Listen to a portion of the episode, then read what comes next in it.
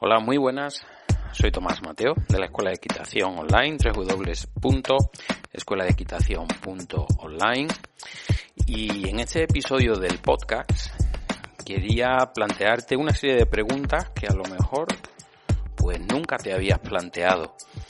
Todos eh, sabemos que en definitiva, bueno, pues montamos a caballo porque nos gusta, pero quizá nunca hayamos profundizado en por qué nos gusta ir más allá, ¿no? De estas, eh, de ese axioma indudablemente que es el básico. Oye, hago esto porque indudablemente, pues, me agrada.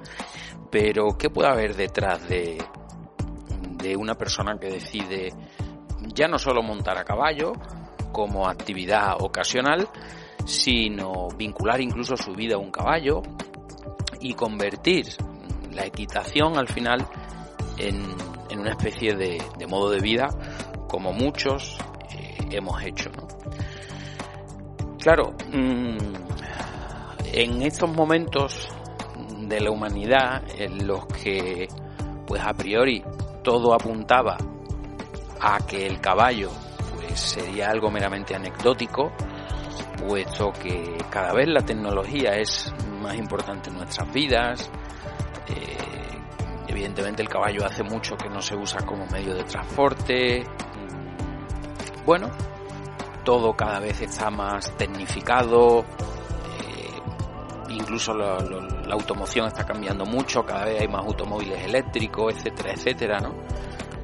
A priori nada nos hubiese dicho que en el 2021 pues cada vez más personas, porque el mundo de la equitación, lejos, lejos de decrecer, va creciendo y, y eso no, no hubiera sido lo previsible si lo pensamos desde un punto de vista, llamémoslo, racional, ¿no? Pero muchas veces la humanidad creemos que somos seres racionales y en realidad somos más seres emocionales que racionales. Por eso, muchas de las pautas que rigen nuestras vidas pues van por unos, unos derroteros distintos a los que presumiblemente pues hubieran sido los, los más lógicos. Insisto siempre atendiendo a la lógica como lo supuestamente mm, racional. Bien, bueno pues estamos aquí, 2021, y muchas personas pues decidimos ligar nuestras vidas a la de uno o más caballos. Y no solo eso sino que pues nos interesa eh, no solo en el momento que estamos con nuestro caballo sino que nos interesa pues cuando nos conectamos a redes sociales saber de otros jinetes eh, leer libros formarnos etcétera etcétera. Y qué nos puede llevar a todo esto pues es muy interesante también tenerlo en cuenta porque además estamos también en un momento como la humanidad pues eh, está en este momento tan de debate en el que todo se plantea si esto es bueno, esto es malo, si esto es necesario seguir con esto o no, bueno, tantísimas cuestiones, ¿no? Bueno, pues por ejemplo con el tema del lenguaje inclusivo, el, añadir ¿no? esta terminación en E a ciertas palabras. Bueno, ahora, ahora como que todo está en continuo debate. Eh, la cuestión del veganismo, eh, bueno, pues todas estas cuestiones que evidentemente no vamos a entrar en ellas aquí, ¿no? Pero hay muchísimas cuestiones que para, no digo ya para nuestros abuelos o bisabuelos, directamente para nuestros padres, pues ellos ni siquiera se habrían planteado, era todo más básico en aquella época, oye, eh, eh, estudia y si puedes ver a la universidad, que con eso pues medianamente te garantizarás un futuro supuestamente estable, ¿no? Y no se, no se debatían tantas cosas. Hoy sí, hoy como tenemos muchísimas necesidades cubiertas, pues eso nos lleva a plantearnos muchas más cosas. Y eso está muy bien, porque así es como avanza la sociedad y de hecho, en materia de legislación animal, pues se intentan hacer avances pues para que los perros, los gatos, los en fin, los animales de los que nos rodeamos, pues no sean considerados simplemente como objetos, ¿no? Y ahí indudablemente, pues, oye, es fantástico que vayamos avanzando pero hay voces y que cada vez, no sé si son cada vez más voces, yo creo que sí, que cada vez hay más personas que lo piensan, pero desde luego las que hay cada vez incluso claman más fuerte que la equitación es una manera no ya de maltrato, sino que lo llaman directamente esclavitud. Yo ya esto se lo he oído a diferentes personas e incluso recientemente pues alguien pasaba por mi página web, una chica, eh, bueno, dejaba ahí su nombre y apellidos, eh, yo no los voy a repetir aquí, pero en el que el comentario tampoco me pareció especialmente ofensivo. Sigue ahí, yo le respondí mm, de, una manera que, que, es tal y como yo lo veo, ¿no? Pero en la que ella pues decía que la equitación es esclavitud, que lo pongamos como lo pongamos, que, que esto es esclavitud, ¿no? Y a mí me han escrito ya varias personas en esa, en esa línea a lo largo de los últimos años.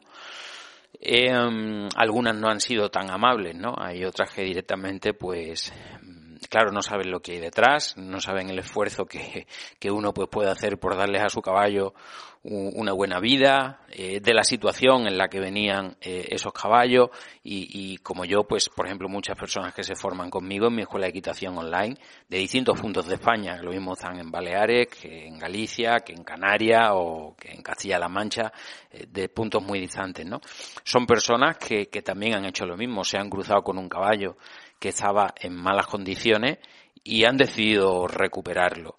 Y, y, bueno, y como esta es siempre una cuestión un poquito delicada, no es una equitación normal y corriente, no encuentran muchas veces la ayuda que necesitan y bueno, pues como yo al final me he especializado en esto, pues estas personas se, van formando conmigo y, y, yo he podido ver de primera mano a algunas personas que llevan conmigo incluso más de dos años ya trabajando y formándose, eh, los cambios que ha conseguido algunas personas con sus caballos y sobre todo el esfuerzo que hacen, porque no hablamos de personas muchas veces, eh, pues una persona que no tenga ninguna ocupación ni nada, sino hablamos de alguien que tiene su trabajo, que incluso puede que sea madre o padre, con varios hijos, con mucha responsabilidad y, y aún así hacen auténtico sobreesfuerzo para que ese caballo que llegó a su vida en un estado penoso, pues llevarlo a una buena condición física y mental, ¿no? Y claro, muchas de estas personas eh, de corte, llamémoslo animalista, aunque yo ya no sé qué es animalista, porque claro, yo, mis cuatro caballos son caballos, digamos, rescatados, llamémoslo así. Eh, mis dos perras exactamente igual, y mis gatos igual. O sea, todos los animales que hay en mi vida vienen de situaciones muy chungas. Y yo he hecho lo indecible por darles una buena vida y ya te digo que conozco bastantes personas de las que se forman conmigo que son exactamente del mismo perfil, tienen caballos, perros o gatos y, a veces pues incluso hasta algún pájaro, una tortuga que se encontraron por ahí, en fin, y les dan mm, una muy buena vida. Y animales que tenían un futuro mm, más que oscuro y corto eh, están teniendo una buena vida. Entonces, claro, yo no me considero, no me declaro como animalista, pero creo que si lo tengo que ser, lo soy más yo que no pues este tipo de personas que se pasan el día ahí blasfemando por internet eh, diciendo que los que montamos a caballo pues somos maltratadores y que tenemos esclavos etcétera etcétera no la generalización es muy mala es muy mala yo entiendo que para estas personas pues ellos necesitan lanzar un mensaje y, esto indudablemente pues eh, es muy sencillo. Oye, todos los que montan maltratadores. Eh, pues ya está. Venga, pues perfecto, ¿no? Y eso es muy fácil porque te permite lanzar un mensaje, una proclama muy rápida y quedar muy bien con las personas que piensan igual que tú y dormir tranquilito esa noche. Fantástico. Igual que en el lado contrario, pues eh, yo conozco personas que dicen, oye, no, es que los animalistas son todos tontos, es que no tienen ni idea, es que no distinguen una vaca de un burro. Digo, oye, pues los habrá de todo. Habrá algunos que sean más listos y otros menos listos. No podemos generalizar. Aunque nos guste, no podemos, ¿no? Entonces, mmm, lo cierto y verdad es que eh, sean animalistas con fundamento o no lo sean, lo seamos nosotros o no lo seamos, porque yo pienso que una persona que tiene un caballo y lo cuida y hace lo mejor posible por darle una buena vida, quien tiene un perro, lo que sea, pues algo de animalismo hay en él, ¿no? Insisto, aunque no nos consideremos previamente, porque yo no me considero para nada animalista, ¿eh? me, me, preocupan todas esas palabras que acaban, ¿no? En el momento que nos escribimos a un movimiento ista, pues complicado, porque eso ya no, nos encierra, ¿no? Pero bueno, eh, lo cierto y verdad es que estamos en el punto de mira de, de bastantes personas que no entienden que en el mundo de hoy, que ofrece tantas opciones, pues qué te digo yo, pues el senderismo, eh, montarte en un kayak, la PlayStation, los juegos de rol, el yoga, eh, pues lo que uno quiera, ¿no? estamos en la opción en la que la humanidad tiene más por donde, por donde tirar y, qué cosas elegir. No entienden que decidamos montar a caballo. Y, ya no es que nos acusen de maltrato o no, pero no lo entienden. Y claro, y a mí esto me lleva a decir, eh, a plantear, perdón, muchas veces, bueno, ¿y yo por qué monto? Porque yo esta pregunta me la hago muchas veces a mí mismo. Mm, porque muchas veces las personas corremos el enorme riesgo de meternos en carreras mm, que no sabemos muy bien ni cuál es la meta ni, ni nada. Nos ponemos a correr por correr. Esto es, lo vemos, por ejemplo, mucho con la cuestión de la universidad. Estudiamos una carrera y cuando terminamos esa carrera, oye, pues yo es que he estudiado eso, pues si me meto en eso y me meto en eso y cuando me dan cuenta, ostras, llevo 30 años trabajando de esto, acabé la carrera con 22 y tengo 52. Y, y a lo mejor de repente un día para y te llevo toda esa vida sin parar, sin parar. Y realmente, ¿por qué hice esto? ¿no? Claro, yo cuando tuve que elegir eh, carrera, mmm, yo digo, madre mía, ¿y qué elijo? Porque yo no tenía ni idea. Lo único que sabía era que si elegía algo, eso podía suponer tener que desempeñar ese algo por mucho tiempo. Quizá por eso, pues he ido saltando por cuatro carreras universitarias distintas y no he terminado ninguna y al final, pues me he terminado dedicando a los caballos, ¿no? Pero no suele ser lo normal. Pero eso pasa, ¿no? O una persona que termina la carrera, eso es algo que está pasando mucho también últimamente, estudia una carrera de algo, no encuentra trabajo de ese algo y dice, oye, pues me tengo que agarrar a un trabajo X, porque aquí todos nos tenemos que ganar las cazañas de algún modo. Y se dedican a ese algo y empiezan a pasar los años, los años, los años y dice, jolín, pero esto me gusta o no me gusta. ¿Por qué hago esto realmente? Sí, tengo que ganarme mi sueldo, pero ¿por qué lo hago? ¿no? Y entonces con el caballo a veces pasa eso. Mm, nos gusta, indudablemente, y además nadie nos pone una pistola en, la nuca para decir, oye, tú a montar a caballo toda la tarde. Eso no lo hace nadie. Pero realmente hay veces, porque yo esto lo he planteado a algunas personas, porque me gusta, una de las carreras que no, que empecé y no terminé fue la de psicología, ¿no? Y me, me, interesa mucho el, porqué de ciertas cosas y el que lleva a las personas a ligar la vida de un caballo. Y, y cuando yo he estado dando clase con alguna persona, que ya le coges un poquito ahí, se crea como una pequeña relación, o incluso con alumnos de los que tengo online, que ya llevo más tiempo, cuando tienen bloqueos con sus caballos, y llega un momento que dicen, mm, Jolín, es que eh, estoy bloqueado, esto no me sale, o mm, hace tiempo que noto que no progreso con mi caballo, noto incluso que estamos yendo para atrás, ¿no? A mí siempre ahí me gusta plantearle esta pregunta. Oye, vale, eh, estás estancado, estancada, lo que tú quieras. ¿Por qué montas? Pero tú, ¿por qué, por qué haces esto, no?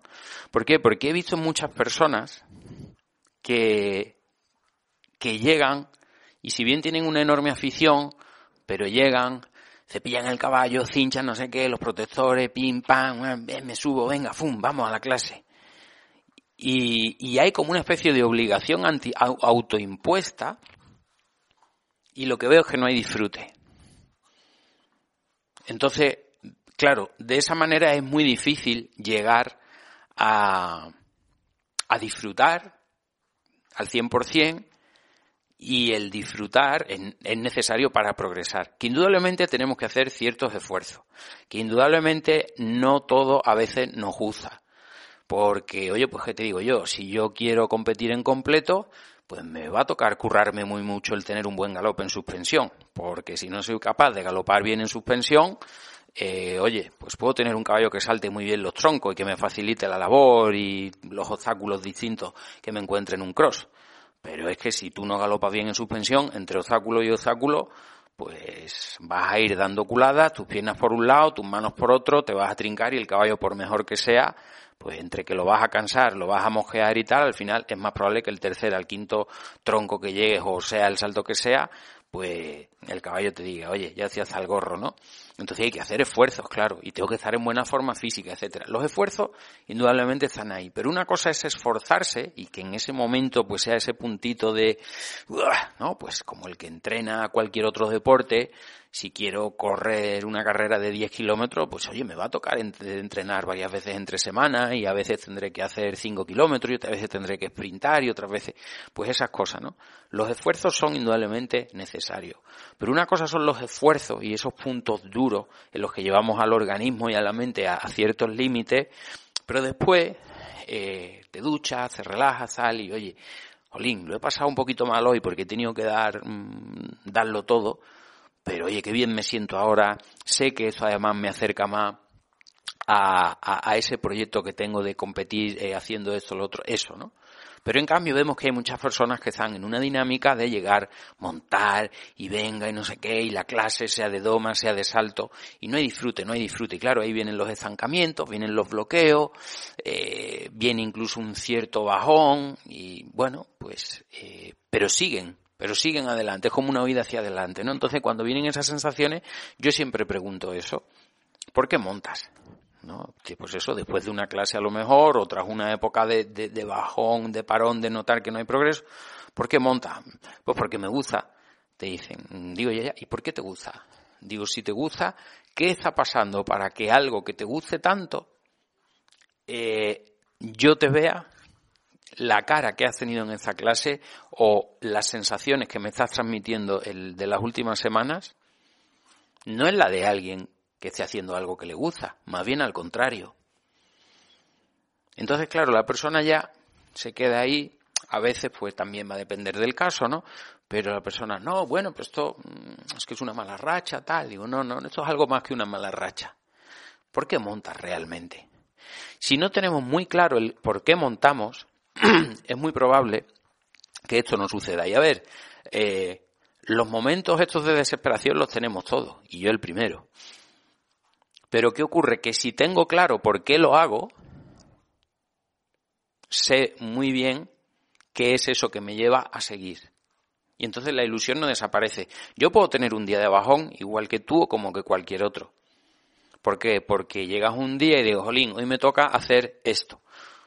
Con este caballo, con esta yegua y ese día tenías planeado hacer X. Fuera un trabajo de do más sencillito, fuera un trabajo un poquito más complejo, pues con barritas, con cabaletis o lo que sea, fuera una salida al campo a disfrutar en plan, oye, hoy simplemente vamos a estar dos o tres horas por ahí paseando, en plan cuello estirado, eh, los pies fuera de los estribos y aquí a disfrutar del campo que está ahora precioso en primavera, ¿no? Y ese día llegas y tu caballo, tu yegua están, mm, pues ha habido un episodio de estrés o lo que sea, y está pues con la nuca en el punto más alto, la cola en trompa, y ese paseo, esa sesión de doma, ese lo que sea, se complica un montón. Y entonces tú tenías un objetivo, oye, yo quería dar mi paseo hoy la mar de relajado, quería hacer mi trabajito de doma, o estoy leyendo un libro nuevo que tiene unos ejercicios chulísimos de doma que quiero trabajar, y el caballo está con un punto de estrés bestial, y si a lo mejor no tenemos las herramientas físicas y mentales por nuestra parte necesarias para llevar al caballo un estado de relajación que nos permita disfrutar de eso, pues no lo vamos a poder hacer y se nos cae la moral al suelo.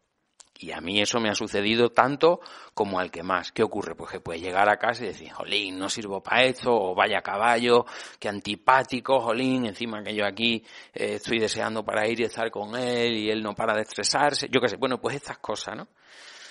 Si esto se va repitiendo en el tiempo, pues eso nos mila la moral, indudablemente.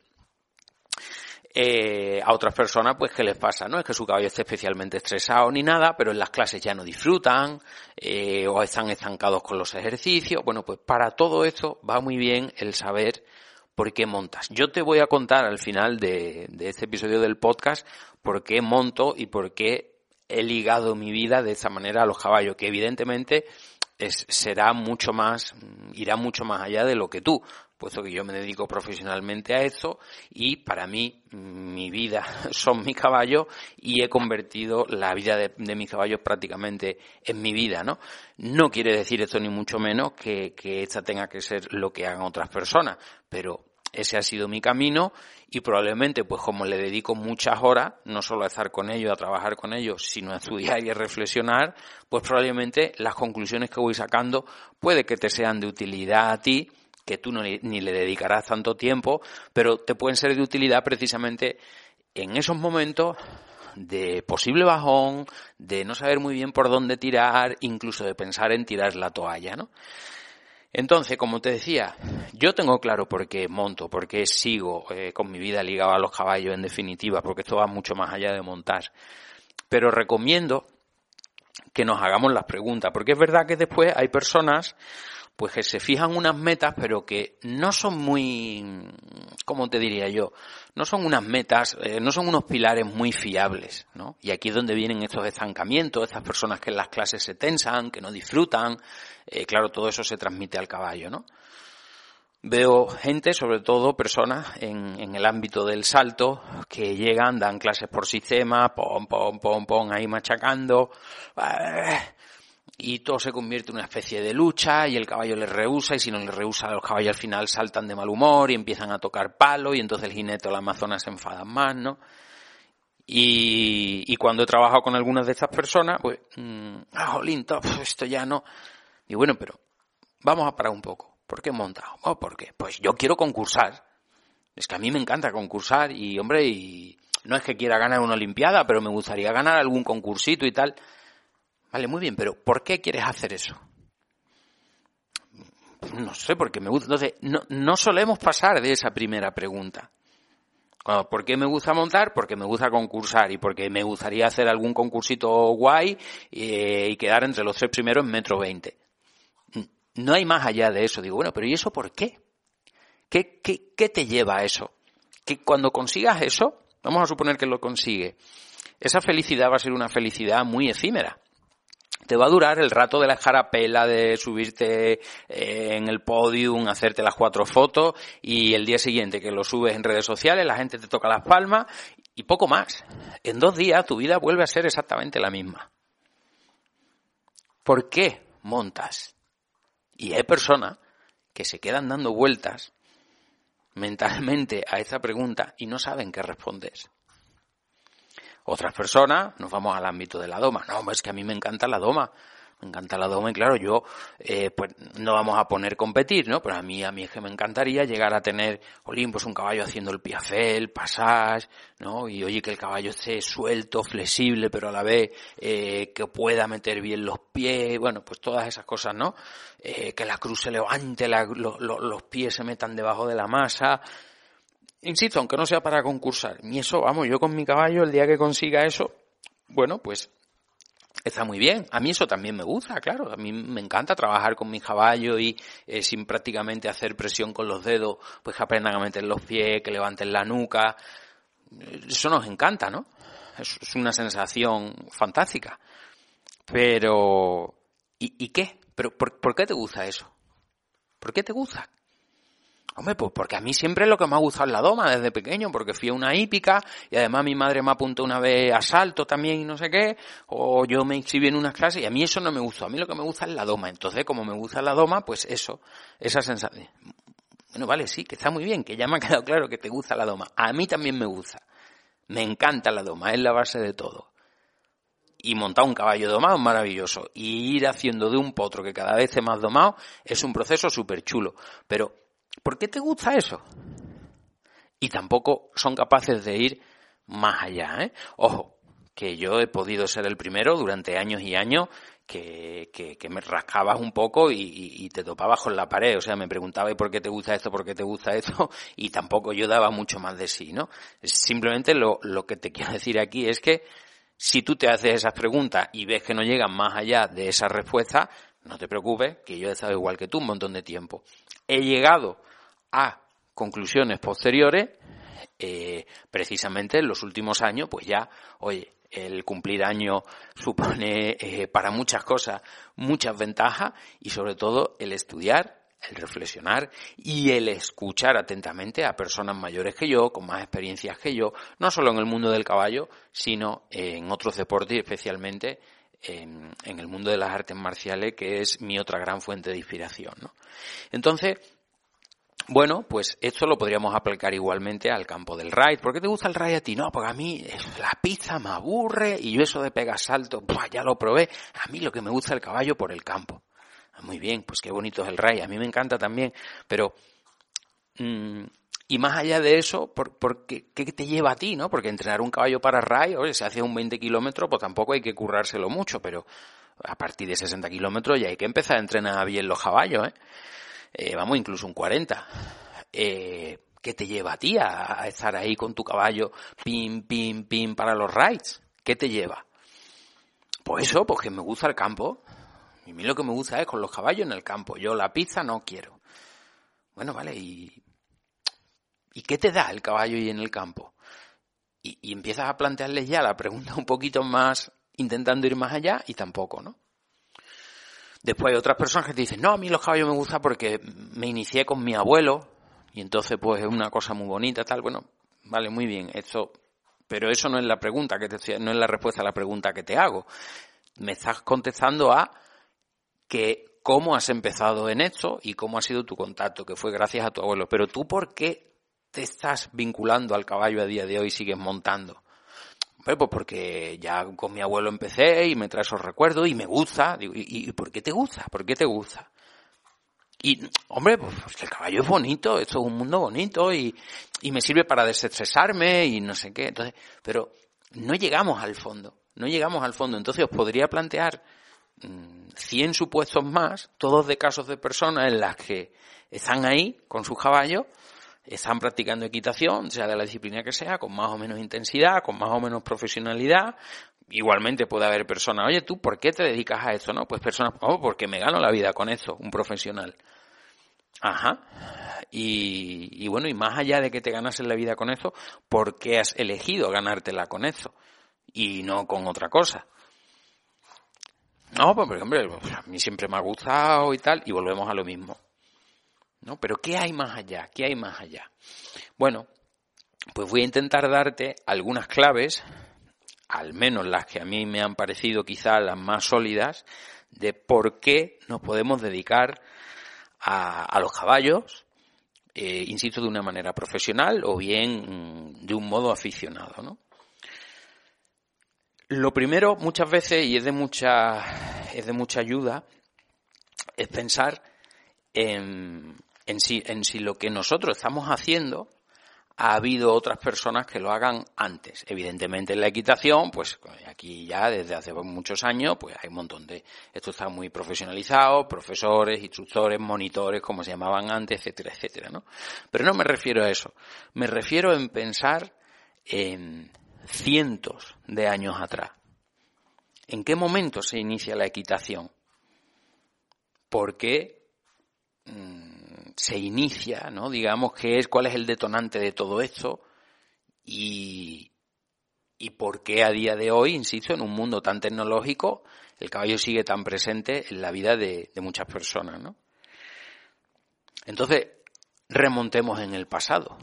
¿Qué ocurrió en el planeta, en ciertos puntos del planeta, para que de repente el caballo pasara de ser un animal muy medianito, porque los caballos de, de aquellos entonces, los primeros que fueron domesticados, eran como puede ser un hoy un pony C a lo sumo, no eran caballos mucho más grandes, caballos con estructuras morfológicas notablemente diferentes a las que tenemos hoy día, o sea, nada parecido a un Holstein o a un pura sangre inglés o a un árabe, ni a un lusitano ni un español, evidentemente, y, y eran caballos de apariencia mucho más rústica, más salvajota, eh, bueno, ¿no? Pues parecido, pues a los caballos que vemos, este tipo de caballos que hay por el norte de España, ¿no? Los que, mm, bueno, los, conocidos como a lo mejor los caballos de carne, ¿no?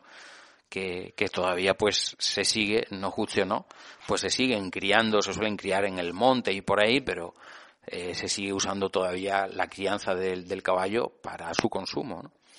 Más bien parecido a ese tipo de caballo o a los caballos de, al caballo de Prevalsky, ¿no? Que ahora, por ejemplo, eh, se está reproduciendo con mucho éxito y curiosamente en Chernóbil donde, eh, bueno, pues ya sabemos que el ser humano tuvo que salir por pata tras el desastre nuclear de allí y se introdujeron unos cuantos ejemplares provenientes creo que de un zoológico o algo así, porque la especie estaba a punto de, extinguirse y, se está reproduciendo con notable éxito el, caballo de Przewalski allí, donde también hay otros pues en Mongolia. Y yo en la escuela de Jerez, en la Real Escuela de Arte Ecuestre, vi un par de ejemplares, por cierto. Y, bueno, su apariencia, desde luego, sí, estás ante un caballo, pero nada que ver, insisto, con cualquiera de los caballos que hay en una hípica hoy día, ¿no? Entonces, ¿qué pasó? Pues que nuestros antepasados se sintieron enormemente atraídos por el caballo. Y ojo, eh, la oferta de animales por entonces era amplísima. ¿eh? No es como ahora que salimos al campo y con un poco de suerte, pues aparte de ver una cabra, una vaca, animales totalmente domesticados ya, eh, si ves un animal salvaje, una liebre, un conejo, un zorro y poco más, ¿no? En algunos puntos de España algún que otro lobo y algún que otro oso. Y punto pelota pero entonces la oferta, digamos, que había para poder elegir, eh, para enamorarse de un animal, digamos, era amplísima, era enorme. Bisonte, bueno, de, de, eh, de todo tipo, ¿no? En cambio, el elegido fue el caballo. Y el ser humano se sintió tan atraído por él que no paró hasta domesticarlo. Primero lo cazó, lo devoró, lo comió, hasta que finalmente lo domesticó, ¿no? Entonces tenemos una serie de antepasados que ya se sintieron muy atraídos por el caballo y estos antepasados pues les debemos ese primer paso, sin el cual pues evidentemente hoy no podríamos hacer lo que hacemos con nuestros caballos. Ni siquiera probablemente tendríamos caballos, ni existirían las hípicas, ni, ni absolutamente nada de esto, ¿no? Gracias que hace varios miles de años unos antepasados nuestros empezaron a domesticar el caballo, nosotros estamos hoy comunicándonos aquí a través de eh, este podcast y, tú me estás escuchando antes o después de montar a tu caballo, de trabajarlo, de ir o de venir a la hípica, etcétera, etcétera. Sin aquellos antepasados esto no, no habría sido posible. Bueno, pues ahí hubo una evolución, evidentemente. Eh, después conforme la, humanidad fue avanzando, ya empezaron las, las primeras grandes civilizaciones del, del Tigris, Éufrates, etcétera, etcétera, y ya incluso empiezan las primeras carreras de caballo, que por entonces pues eran en, en cuadrigas, eh, bueno, pues tenemos ese gran libro de entrenamiento equino, podríamos decirlo así, el, el famoso eh, manual de entrenamiento del caballo y tita, ¿no? Y bueno, donde ya hace muchísimos años pues se hablaba de ciertas cosas, incluso de la alimentación, ¿no? Hablaban de cómo le daban en el pesebre, eh, bueno, cosas muy, muy interesantes. Ya podemos hablar de que ahí había, mm, existía el deporte hípico, insisto, o sea, eran carreras de caballos en todas reglas. Y a partir de ahí, pues cada vez una mayor eh, evolución, ¿no? Ya en el momento que el caballo está domesticado, ya en el momento que se empieza incluso a competir con él, a hacer carrera, ya es porque hay una selección ya es porque hay, eh, oye, pues esa yegua estoy viendo que da mejores potros con aquel caballo, si lo que queremos es ganar en la carrera de cuadriga, eh, eh, estos tienen mejor carácter, aquellos salen demasiado salvajes, etcétera, etcétera. Ya empieza la intervención del hombre y ya empieza, mm, me refiero a la intervención como muy, muy con objetivos muy concretos y muy claros, ¿no? Entonces, claro, hemos pasado de unos antepasados nuestros que domestican al caballo probablemente con unos intereses primeramente de querer su leche, la leche de las yeguas, de incluso de querer comerse las crías o los que cazaban ¿no? Eh, directamente eh, en el campo. Bueno, nuestros intereses han ido cambiando, pero como digo, no eran tan distintos ya pues en la época de, de Kikuli, ¿no? Y donde ya sabemos pues que había estas competiciones de, de caballo. Simplemente pues lo único que ha ido evolucionando es, digamos, la estructura eh, de las hípicas y todo eso. Pero ahí ya hace mucho que, ya estaban definidos los intereses. Queremos los caballos para un fin en concreto. En aquel entonces era sobre todo competir. Y ahora veremos si, si hemos cambiado eso o no, ¿no? Si hay algo más allá del mero interés por obtener un rendimiento a nivel competitivo, etcétera. Claro, después también en aquella época no había automóviles, no había nada, pues indudablemente para la guerra, para la agricultura, eh, todas esas cosas. Pero todo eso a nosotros ya no la trae al pairo. Nadie quiere ya un caballo para ir a trabajar, nadie quiere un caballo ya para absolutamente nada de eso. Nadie quiere un caballo para beber la leche de la yegua, nada. Nosotros queremos sus capacidades físicas. Mm, porque, porque vemos al caballo y en eso yo creo que nos han influenciado también mucho ciertas películas, el cine y todo esto, eh, o bien las pelis del oeste, o bien esas películas pues en las que se ve un caballo galopando en una pradera, tal, y oye, quedemos ahí. probablemente algo lo más parecido posible, ¿no? Salvando las distancias, a lo que vieron estos antepasados nuestros, que veían en los caballos salvajes cuando iban por, por el campo, por, por donde fuera, y dirían, jolín, cómo galopan los caballos, cómo se mueven, eh, qué agilidad tienen, ¿no? Y claro, el ser humano es como es. Y, el ser humano todo aquello que le atrae lo quiere para él, lo quiere para él, hacerlo suyo y ponerlo bajo su control y su dominio. Y eso es lo que queremos nosotros a día de hoy. No es muy distinto, insisto, de, de, lo que querrían aquellos antepasados nuestros, con la salvedad, pues eso, de que ni bebemos su leche ni nos los comemos, pero en realidad es lo mismo. O sea, queremos eso para nosotros. Y eso es lo que nos ha llevado porque no solo queremos esas capacidades del caballo, sino que además queremos hacerla cada vez mejor. Por eso, en los últimos tres siglos, se ha ido sobre todo seleccionando mucho el caballo, el pura sangre para las carreras y después ya pues esta línea para salto, esta para doma, esta para ride, etcétera, etcétera. Es decir, no nos conformamos ya eh, con el caballo tal y como salga de la naturaleza conforme se vaya criando, sino que incluso nos ponemos nosotros mismos a criar con unas líneas muy concretas para todavía afinar aún más esas capacidades. Pues puede ser la velocidad, pues puede ser la resistencia, pues puede ser la capacidad de salto, la capacidad de reunión natural para la doma, etcétera, etcétera. Bueno, pues eso ha hecho que, mm, que la cría del siglo XXI, ¿no? Del siglo XX, mm, esto ya empieza en el siglo XX muy claramente, ¿no? Pero sobre todo lo que llamamos del siglo XXI, pues aquellos caballos de capacidades rústicas y, salvajes, pues ya es que los caballos de hoy sean eh, prácticamente superhéroes si los comparamos con aquellos, ¿no? Evidentemente a nivel de rusticidad general no, eh, el tipo de caballo doméstico pues eh, no sobrevivirían probablemente en el entorno mm, natural si la intervención del ser humano, por ejemplo, esto que está sucediendo con los caballos de Chernóbil, eh, con los Prevalsky, habría que ver si soltamos allí pues unas yeguas y unos caballos de, de pura raza, la que fuera, y ver si se podrían reproducir con el mismo éxito. Es muy probable que en poco tiempo eh, pues sobrevivieran los individuos menos bellos, probablemente menos agraciados, el caballo volvería a bajar de tamaño y los que sobrevivirían, los que sobrevivieran probablemente lo irían haciendo a costa de ir rustificándose mucho, ¿no? Perdiendo muchas de esas capacidades que los seres humanos le hemos proporcionado, ¿no? Pero bueno, eh, lo cierto y verdad es que tenemos estos caballos con superpoderes, insisto, prácticamente, y, y los tenemos porque queremos esos superpoderes para nosotros. Y, claro, eso pasa por una, por un requisito indispensable, que es ganarnos su mente. Si la mente del caballo no está con nosotros, todas esas capacidades ni nos las va a dar y lo que ya no quiere ningún jinete es que el caballo las use a su libre albedrío y sin tenernos en cuenta, ¿no? Entonces, bueno, pues queremos el físico del caballo y queremos su mente. Y eso lo podremos mm, llamar de 10.000 maneras, pero al final esto se llama control.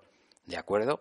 Yo no estoy en contra del control y yo lo asumo. Oye, yo quiero que cuando estoy con mis caballos, eh, todas esas capacidades las controle yo.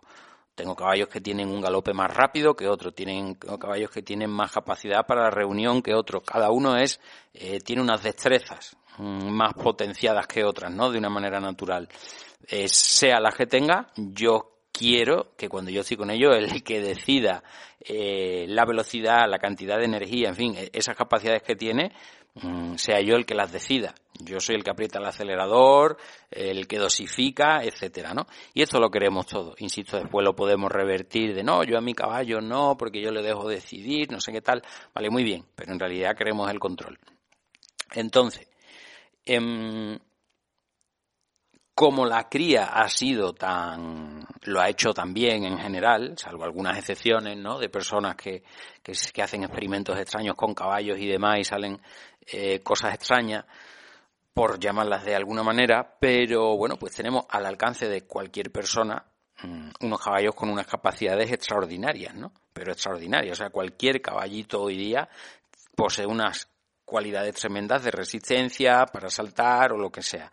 Eh, hace 30 años no era tan frecuente, había era encontrar caballos con tanta calidad eh, no era tan frecuente. Había caballos que podían ser muy grandes, pero no los movías ni vamos, eh, ni echándole mm, ni echándole queroseno en el pienso.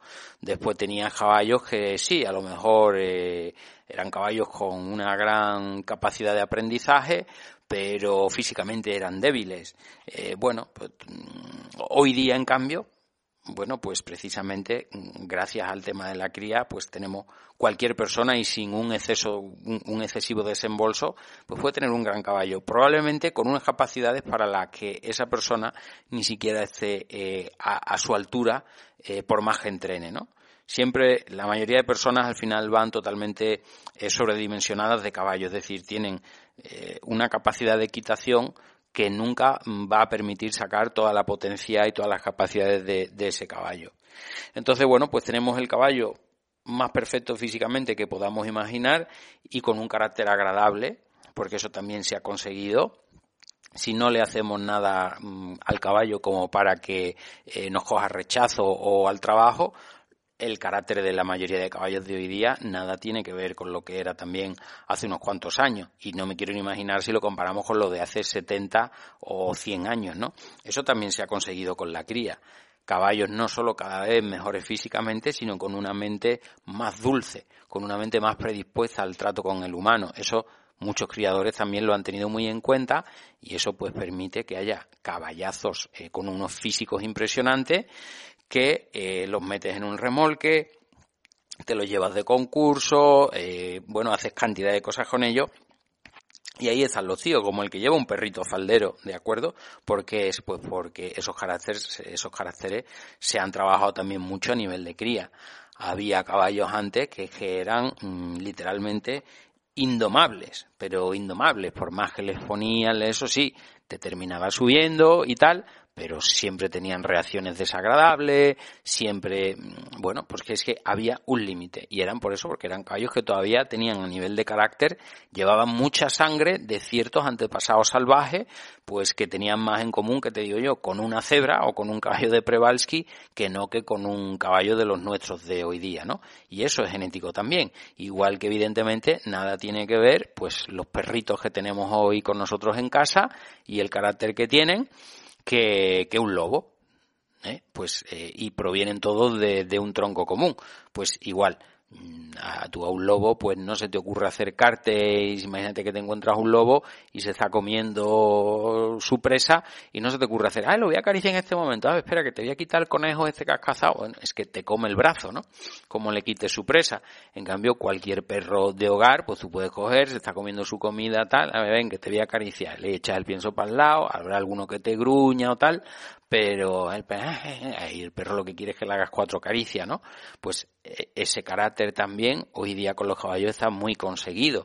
Antes eh, era complicado encontrar caballos, podías tener caballos con mucho físico, espectaculares.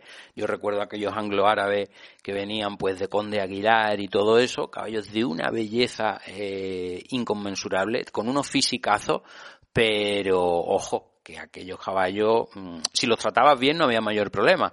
Eh, la cuestión era que, sobre todo en la zona de Andalucía que yo me movía, pues algunas personas eran bastante rudas en el trato y esos caballos, pues oye, eh, me coges una vez, pero dos no, ¿eh?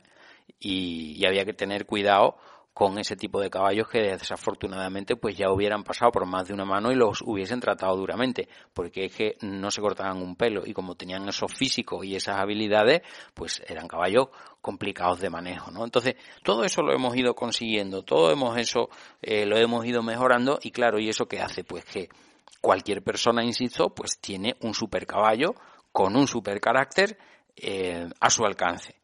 ¿Y qué queremos? Pues evidentemente queremos que ese caballo nos dé todas esas capacidades y toda esa mente. Bueno, pues esto, que este repaso histórico que hemos hecho y demás, pues esto ya es una aproximación, creo yo, te puedo dar una idea a mm, por qué puede que la equitación te atraiga. quizá no era eso de no es que yo lo que quiero es me gusta el salto y lo que quiero es irme de concurso no es que mi sueño sería eh, la reprise de no sé qué no es que a mí lo que me gusta es el ride no yo mm, no quiero competir pero lo que aspiro simplemente a los paseitos pero ¿por qué? ¿por qué los paseitos? puedes pasear haciendo senderismo te puedes comprar una bici de montaña o puedes hacer canicross ¿por qué con el caballo? pues Aquí te estoy dando una serie de pistas. Esto no te pasó a ti, esto le pasó a nuestros antepasados, le ha pasado a muchos seres humanos a lo largo de la historia. Y es por eso porque el ser humano es así. El ser humano cuando quiere algo, cuando, perdón, cuando ve algo que le gusta, le entra el deseo. Le entra el deseo de tenerlo, controlarlo y poseerlo. Eh, esto tiene una parte negativa, indudablemente, porque eh, el, el, ser humano ha cometido montones de tropelías a lo largo de la historia, ¿no? Bueno, pues ha sucedido, pues por eso, por ejemplo, con los zoológicos.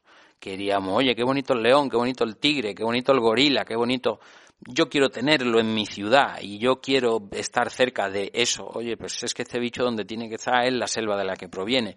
Bueno, pues se van cerrando los zoológicos porque evidentemente se estaba viendo que no es un entorno natural y adecuado para la mayoría de este tipo de animales y en muchos de ellos incluso es que estaban fatal. No quiere decir que todos, porque habrá algunos en los que probablemente pues, eh, oye, pues no esté mal. De hecho, los zoológicos se han encargado de preservar la existencia de alguna especie que ya estaba prácticamente en vías de extinción pero en muchos de ellos, oye, el pobre animalito ese metió ahí entre cuatro barrotes, ¿no? Pero eh, eh, ¿por qué funcionaron durante un tiempo los zoos? Pues porque funcionaron, pues porque el ser humano le gusta eso de tener ahí a ese animal, tenerlo cerca, tenerlo, eh, ¿no? Y porque no nos podemos montar a los hombros de un gorila o no podemos hacer equitación en un león, si no lo estaríamos haciendo, ¿no? Y eso es el ser humano.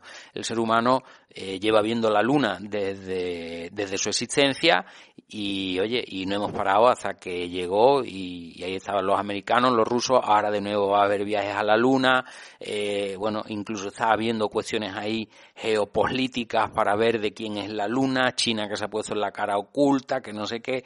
Bueno, pues indudablemente lo queremos, lo queremos y lo queremos. Queremos todo todo lo que vemos y nos gusta, el ser humano lo quiere. Entonces, eso es inherente a nuestra especie y eso lo tienes tú y eso lo tengo yo. ¿De acuerdo? Entonces, yo creo que este es el primer concepto que tenemos que asumir. ¿Por qué monto?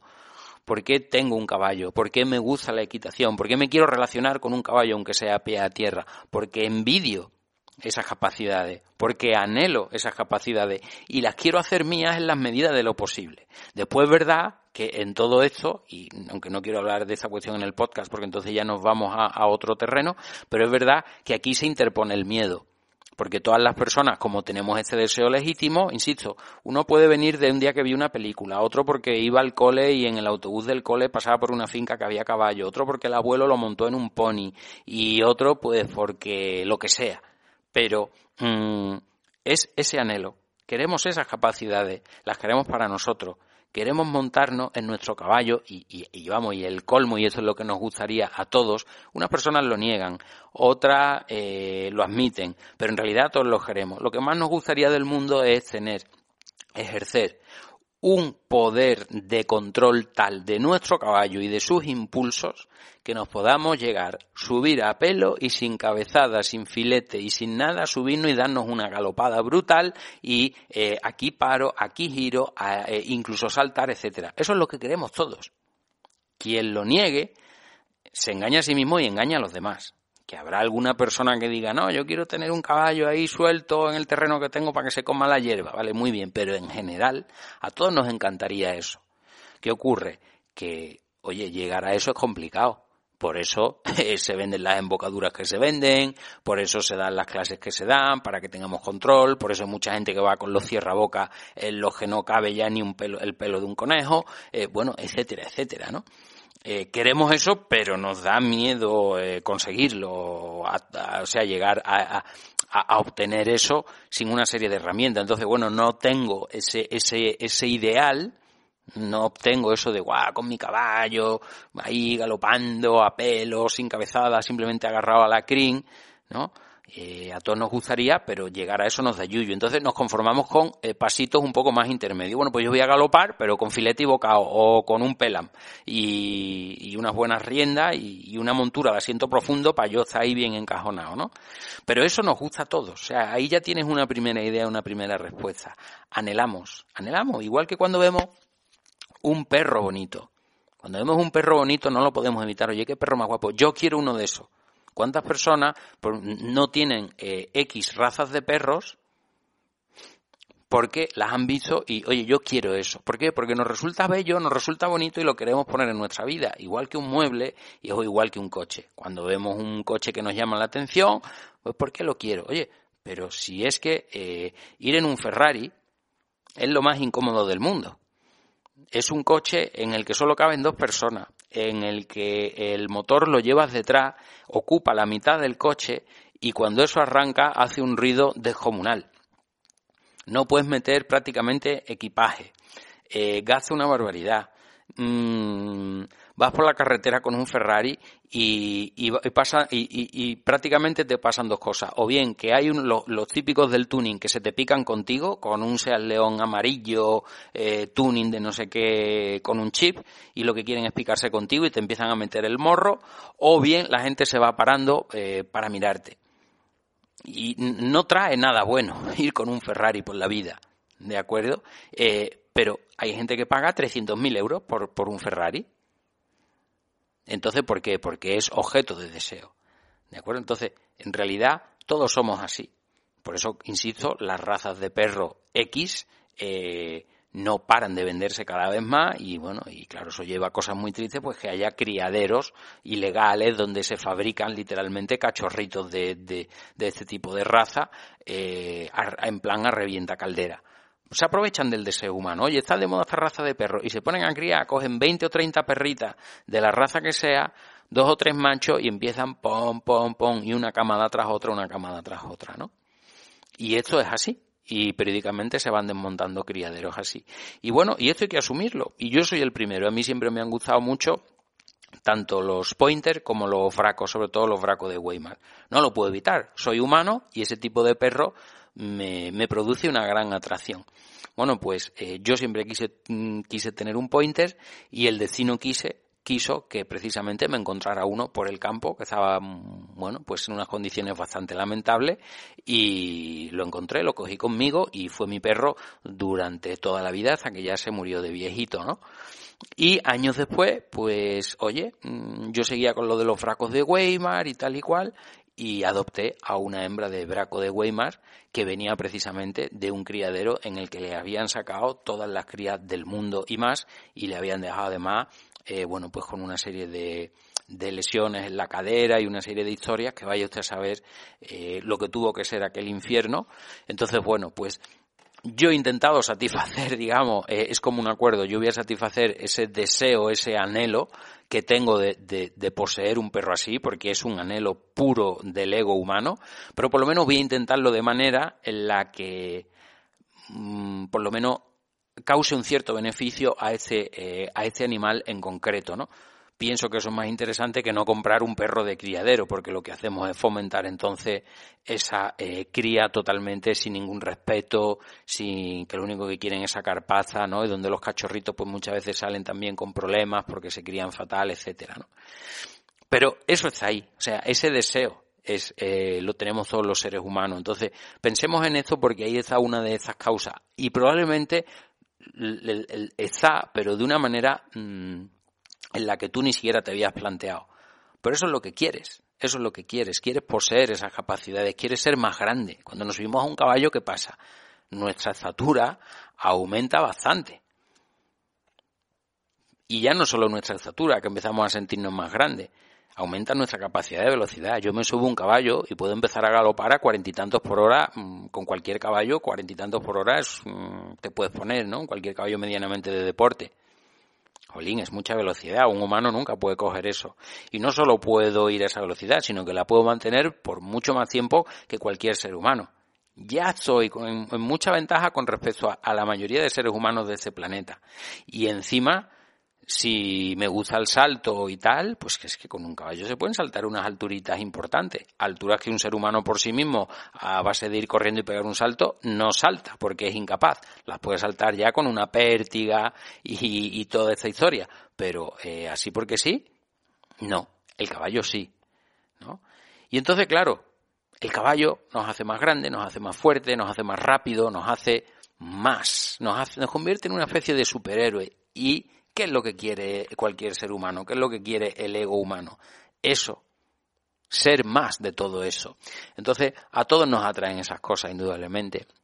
Después, pues claro, le añadimos que a veces hay ciertos, eh, llamémoslo, logros sociales que para el ser humano también son muy interesantes.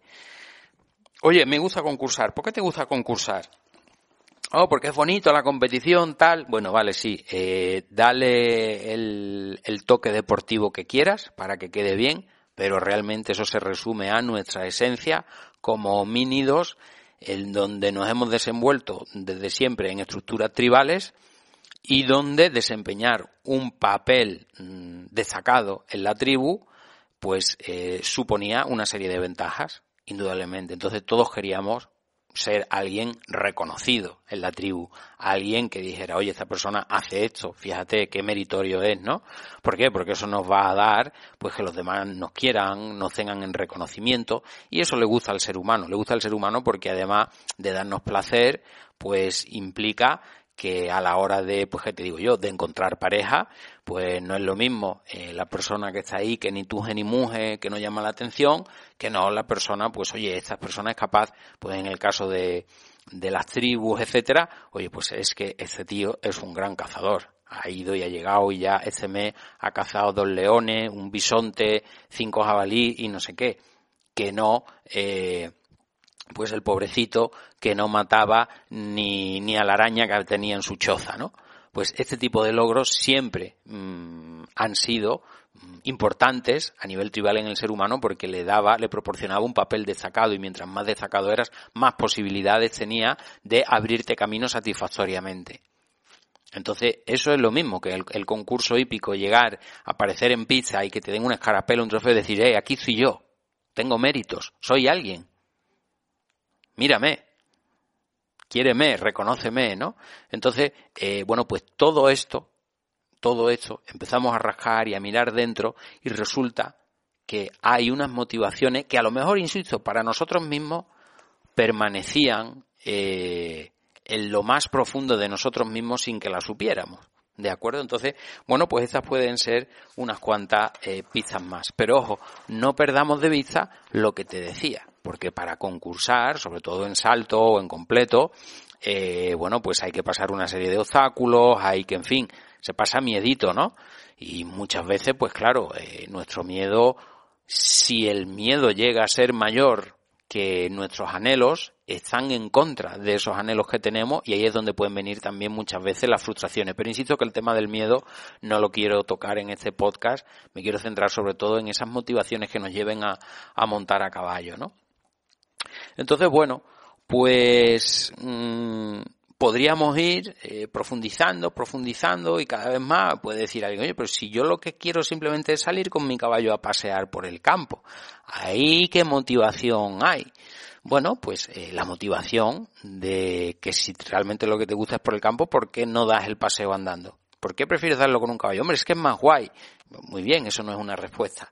Vamos a seguir rascando, rascando. Pues al final, también tu motivación es la misma, porque te gusta salir al campo a caballo porque lo haces desde una altura mayor, porque lo haces sin cansarte, porque lo haces eh, en vez de a dos patas, siendo, tú un ser bípedo, eh, siendo un ser cuadrúpedo y que tiene la capacidad en cualquier momento de ponerse al galope. Eh, bueno, pues sales al campo, pero sales al campo reuniendo una serie de condiciones que te sitúan muy por encima de las personas que salen al campo a pasear a pie, a pasear con su perro, etcétera, etcétera. E incluso a de los que salen a pasear con bici o en moto.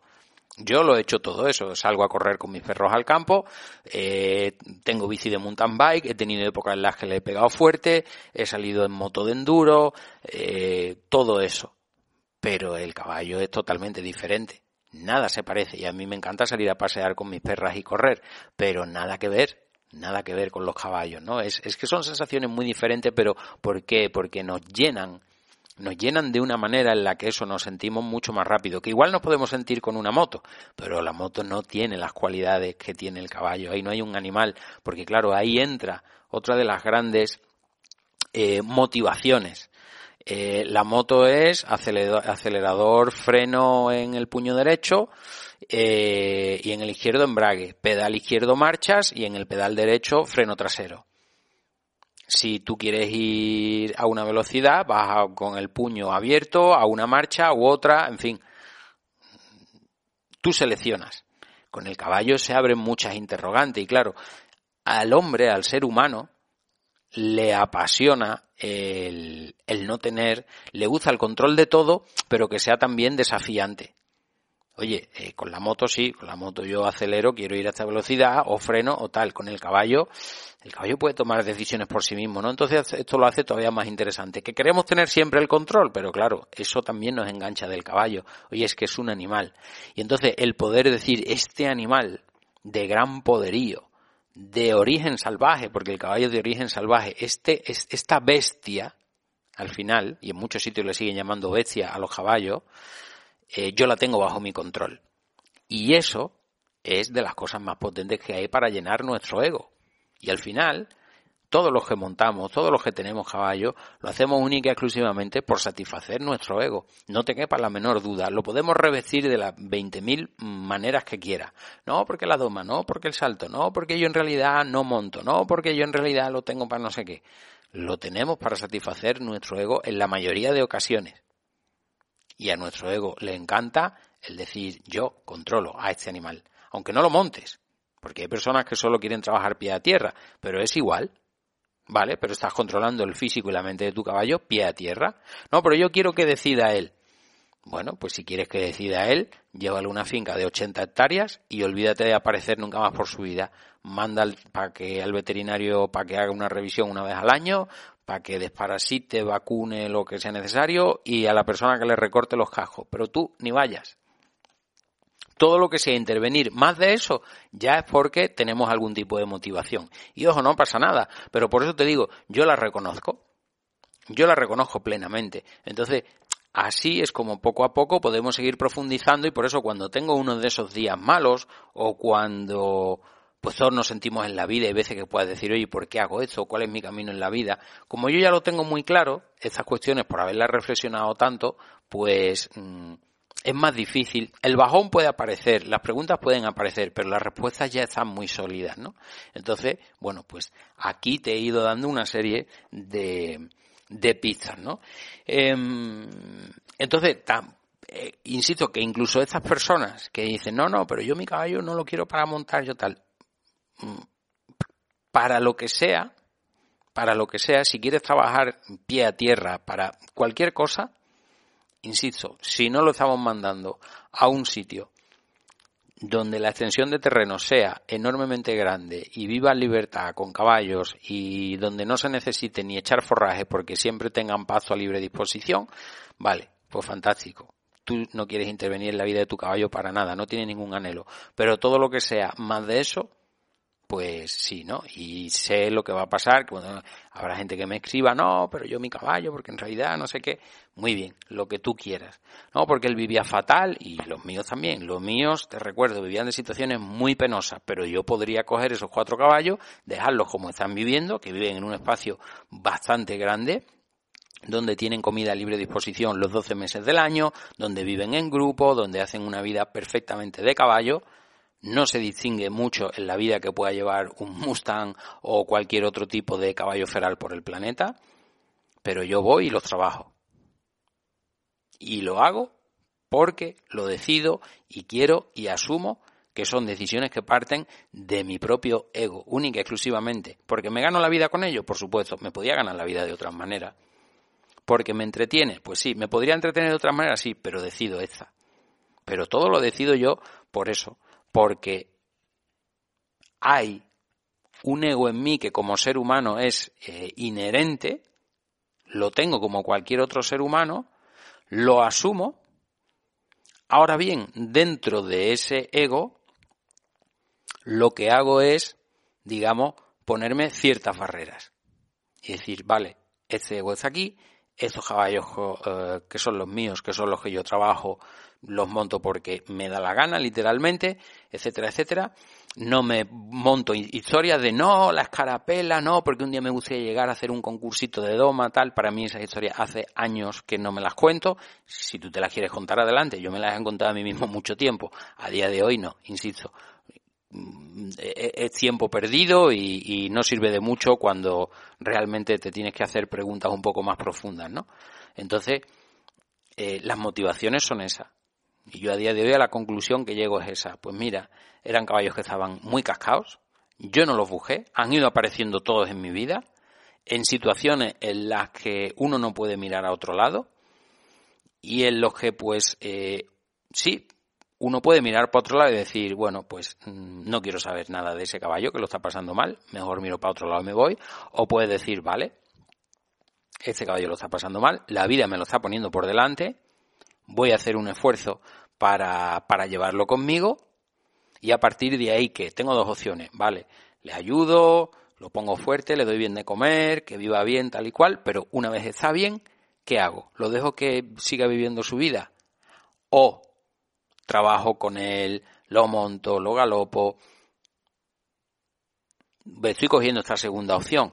¿Por qué hago eso? No es que me encanta saltar, es que me encanta galopar. Pues eso nos gusta a todos. A mí el primero, me encanta galopar, me encanta saltar, eh, trabajar a la pie de tierra de distintas maneras me lo paso también súper bien, etcétera. ¿Lo necesitan ellos? Hombre, pues necesitarlo, necesitarlo, a todo caballo le viene bien un buen estado de forma física y demás, pero que son caballos que se mueven bastante, eh, que hacen varios kilómetros en su día a día porque están en una extensión lo suficientemente grande, porque viven en grupo, que si para beber tienen que hacer unos cuantos kilómetros para los puntos de agua que tienen, eh, para comer, para tal.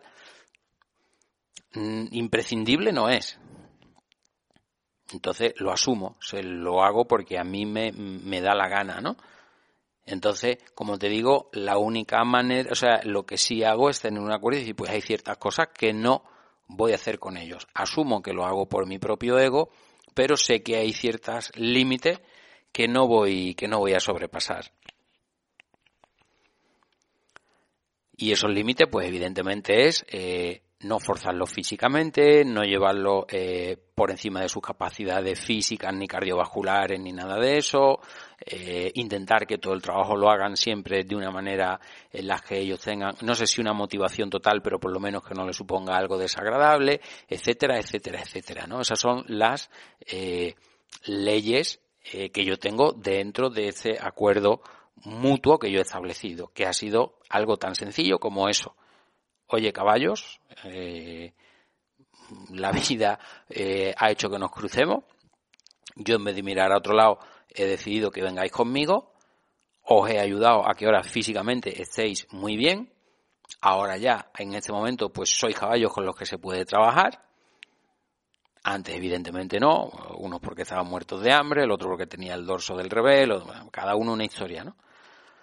Pero ahora que estáis bien, pues yo voy a trabajar. ¿Por qué? Porque para mí la equitación, y ya con eso voy terminando, y es el, esas motivaciones ¿no? que a mí me llevan a, por qué monto yo y a por qué estoy vinculado a los caballos de esta manera, mm, es, digamos, la partiendo de este acuerdo, de para mí es la esencia de la domesticación del siglo XXI, digamos, oye, mm, no lo necesito porque es verdad que la vida tiene 10.000 estímulos, eh, nos podríamos dedicar a cualquier otra cosa, a mí me encantan otros deportes, hay 20.000 opciones que tirar. No lo necesito, pero yo lo elijo, porque para mí es como la llevar la domesticación al siglo XXI, eh, en una época en la que todo el mundo vive en ciudades, en una época en la que todo el mundo eh, bueno, pues se pasa el día metido en el coche, en el metro para ir a trabajar, en oficinas, etcétera, etcétera. Eh, a mí eso me da la oportunidad de desmarcarme un poco de todo eso y, y decir como, vale, pues a cambio de que yo os he ayudado a que tengáis ahora una vida saludable, vosotros me vais a permitir a mí practicar mi concepto de equitación. Y es ese concepto de equitación el que realmente es si tú a mí me preguntas, ¿y tú por qué montas? Y digo, porque mi equitación está basada en una serie de puntos que me resultan tan atrayentes y los considero un camino mm, ahora mismo sin techo y sin fin que yo a día de hoy no es que te diga que no pueda vivir sin eso porque te mentiría, pero es que me encanta vivir con eso. Y entonces, ese por qué me encanta, pues lo que te digo, por encima de todo, para mí es la excusa perfecta, insisto, porque es una excusa, porque yo podría igualmente hacer una vida más de campo y menos urbana sin necesidad de caballos, ¿no?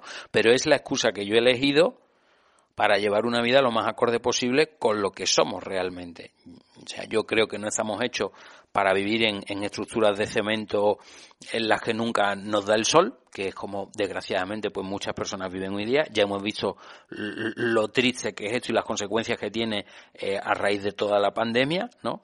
Donde las personas que tienen eh, ausencia de exposición a luz solar, falta de forma física, esta vida de hacinamiento, pues indudablemente están mucho más expuestas a ser eh, eh, víctimas de, de, cualquier enfermedad de tipo respiratorio, etcétera, etcétera. ¿Por qué? Porque no estamos hechos para eso. Esa vida nos debilita nos hace terriblemente débiles ante cualquier amenaza. No es que la vida en el campo nos proteja contra todo, pero nos hace más fuertes. No solo la vida en el campo, sino el estar en forma, el estar en contacto con animales, etcétera, ¿no? Para eso es para lo que estamos hechos, porque es donde hemos evolucionado normalmente. Entonces, para mí, en este modo de vida que yo llamo equitación, es ahí la primera de las grandes causas. Ni la jarapela, ni el metro veinte, ni ninguna historia de esa. Es el modo de vida. Es el modo de vida en un mundo como el de hoy, de 2021, que se ha alejado tanto, tantísimo de su esencia. El ser humano se ha alejado tanto de su esencia que para mí el caballo es la mejor excusa, insisto, que he encontrado para poder tener una vida lo más parecida posible a lo que hemos sido durante miles de años. ¿Que podía haberme dedicado a pastar con ovejas? Pues también, no te digo que no. ¿A tener un huerto ecológico y estar todo el día en el huerto y hacer una vida muy activa y al aire libre? Pues también. Pero yo he elegido la de los caballos y me parece muy respetable el del huerto, el de la oveja o el otro, además me parece súper interesante y, siempre que puedo pues veo algún documental de este tipo de cosas, ¿no? De cómo hay personas, ingeniero de no sé qué, se cansa el tío de estar todo el día en, en un estudio de no sé cuánto tal, lo vende todo y se va a un pueblo y se monta eh, mm, con un rebaño de 80 ovejitas para hacer queso artesanal. Y se va a vivir a una casita de pueblo que está restaurando y me encantan esas historias, ¿no? O oye, no, mm, una familia, papá, mamá y dos o tres niños, nos vamos a la ciudad y vamos a vivir de lo que dé el huerto tal y de no sé qué y de hacer pan y no sé cuánto. Me encantan esas historias. ¿Por qué? Porque quiere decir que hay muchas personas que se están dando cuenta de eso mismo. Y yo, que creo que nunca he sido especialmente inteligente para muchas cosas, ya te digo que en la universidad no he acabado ninguna carrera universitaria de las que he empezado y todas esas cosas, pero no sé si es que tuve alguna habilidad especial o suerte o qué fue, que yo me di cuenta que ese camino que hacían la mayoría de mis amigos y familiares, que era termina tu licenciatura y dedícate a esto, y te compras el piso y la hipoteca y no sé qué y no sé cuánto y pum pum pum y esa es tu vida y cuando llegues a los 65, 70 con un poco de suerte te jubilas y a partir de ahí empiezas a disfrutar, entre medias, eso sí, te dejan los fines de semana libres y un mes al año en verano, ¿no? Yo pensé que era mejor una vida, a lo mejor, no tan placentera en ese sentido, en tanto cuanto no tan fácil de eh, vas a trabajar, cumples con un horario, etcétera, más difícil en tanto en cuanto sin tener un jefe, eh, sin tener una estructura fija, ese tipo de cosas, la dureza del contacto con los animales, el campo, en el invierno, etcétera. Esto no es para todo el mundo, evidentemente. Eh, que no esté dispuesto a asumir unos compromisos, pero yo creí que eso era mejor. Yo creí que eso era mejor y a día de hoy, evidentemente, no me arrepiento. Entonces, para mí, por encima de todo eso, es la equitación. Es un modo de vida, pero un modo de vida que me permite anclarme a un, llamémoslo, a un mundo dentro de lo desnaturalizado que está, más natural. En el que me levanto por las mañanas, eh, sin despertador, cuando el sol me está dando en la cara, en el que lo primero que hago es ir a ver los caballos, en el que mm, eh, tampoco miras especialmente el reloj, pero vas teniendo noción de cómo van pasando las horas del día, cada momento del día eh, tienes asignada una serie de tareas, esas tareas son rutinarias, pero no es una rutina fea como la de coger el metro, esto, lo otro, o cuando estás en la universidad, la clase, puff, qué rollo, primera hora, estoy muerto sueño, eh, ese tipo de cosas, ¿no? Es una rutina parecida a la que tuvieron, pues tuvieron nuestros abuelos, nuestros bisabuelos, etcétera, etcétera. Una rutina maravillosa que te permite, gracias a esa rutina, ir mejorando un poquito lo que vas haciendo con el tiempo, porque lo vas depurando.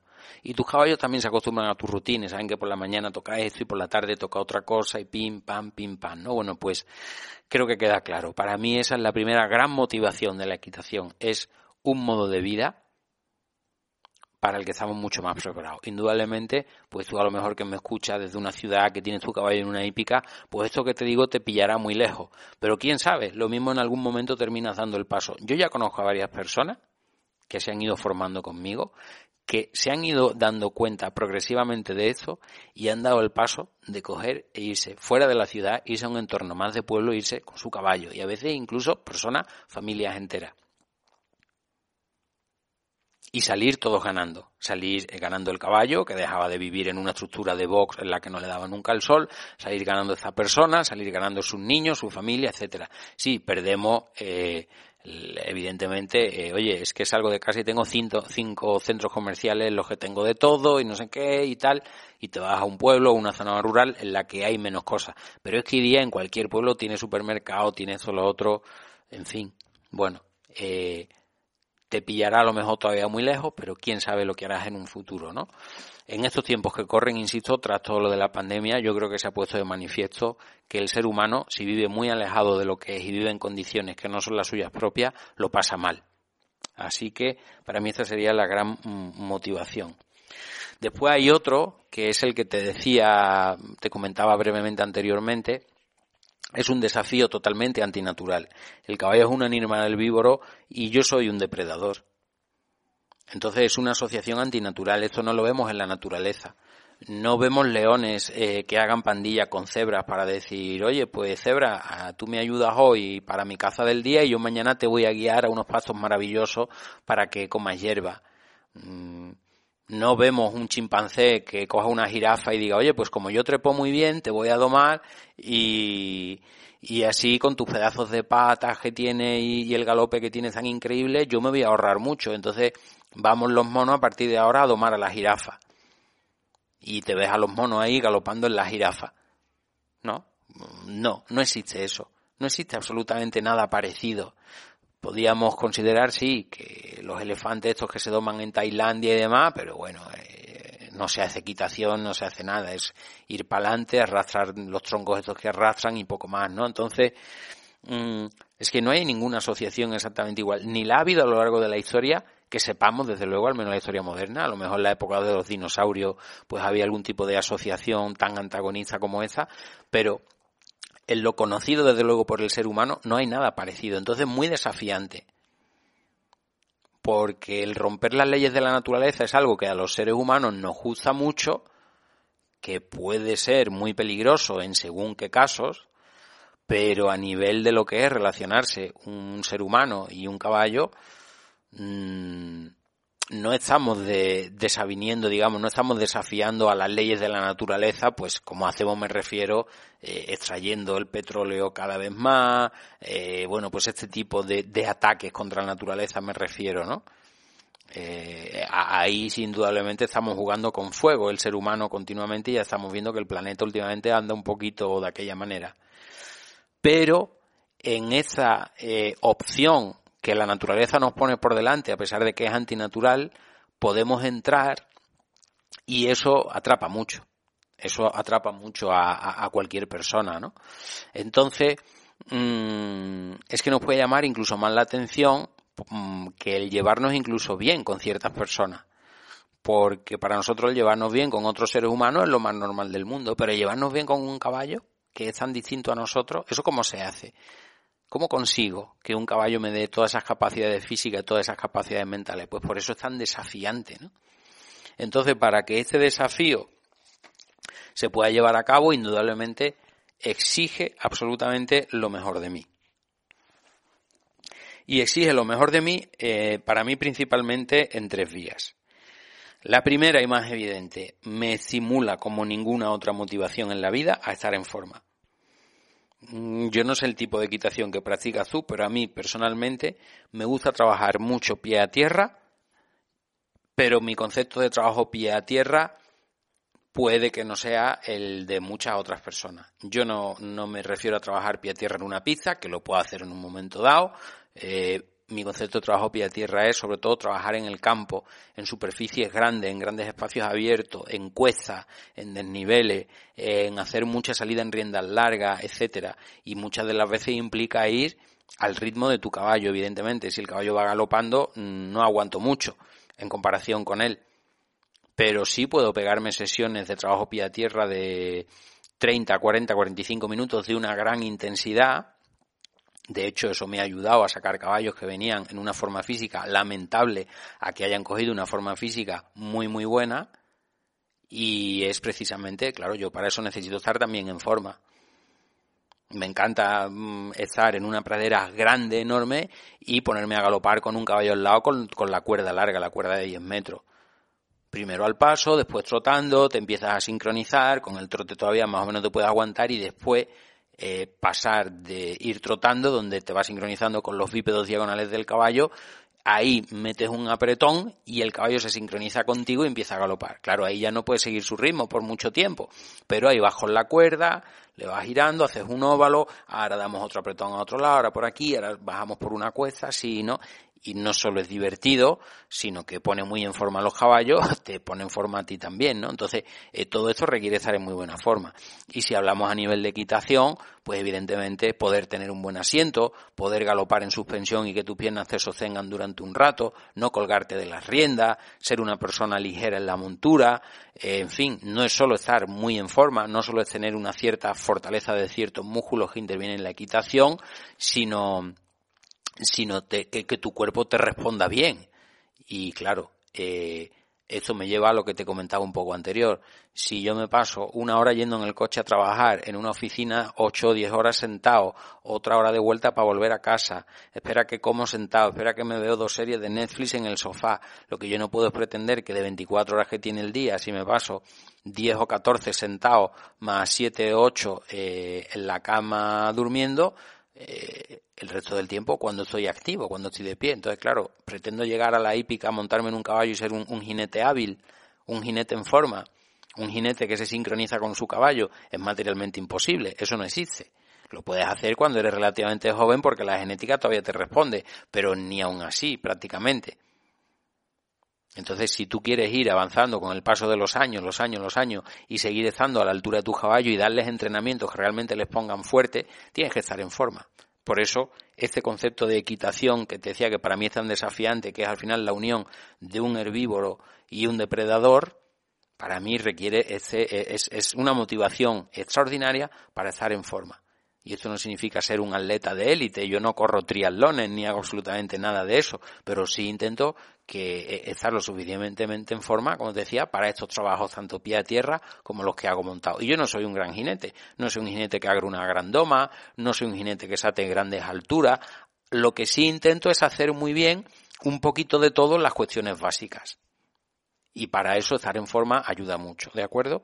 Entonces, esta sería el, el, la primera cuestión que exige lo mejor de mí y me tomo muy en serio a nivel físico, pero después también sobre mi mente.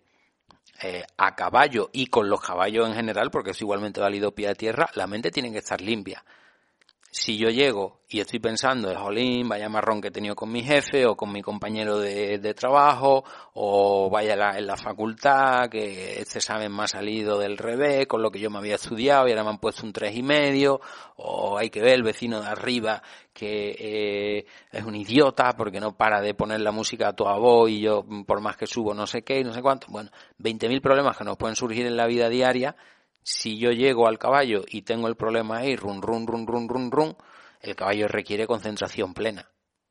Esto yo creo que estaremos todos más que de acuerdo. O esta modita que hay ahora de llego a la hípica y estoy en la hípica y sigo mandando audio eh, y no paro de hacer fotos y vídeos y estoy trabajando con el caballo, le estoy haciendo los cascos y sigo mandando audio, perdón, y sigo recibiendo audios por WhatsApp y espérate que no sé qué, ah, espérate que haga una llamada, me monto al caballo, sigo con el móvil, le estoy dando cuerda, sigo con el móvil, oye, no hay suficientes horas en el día.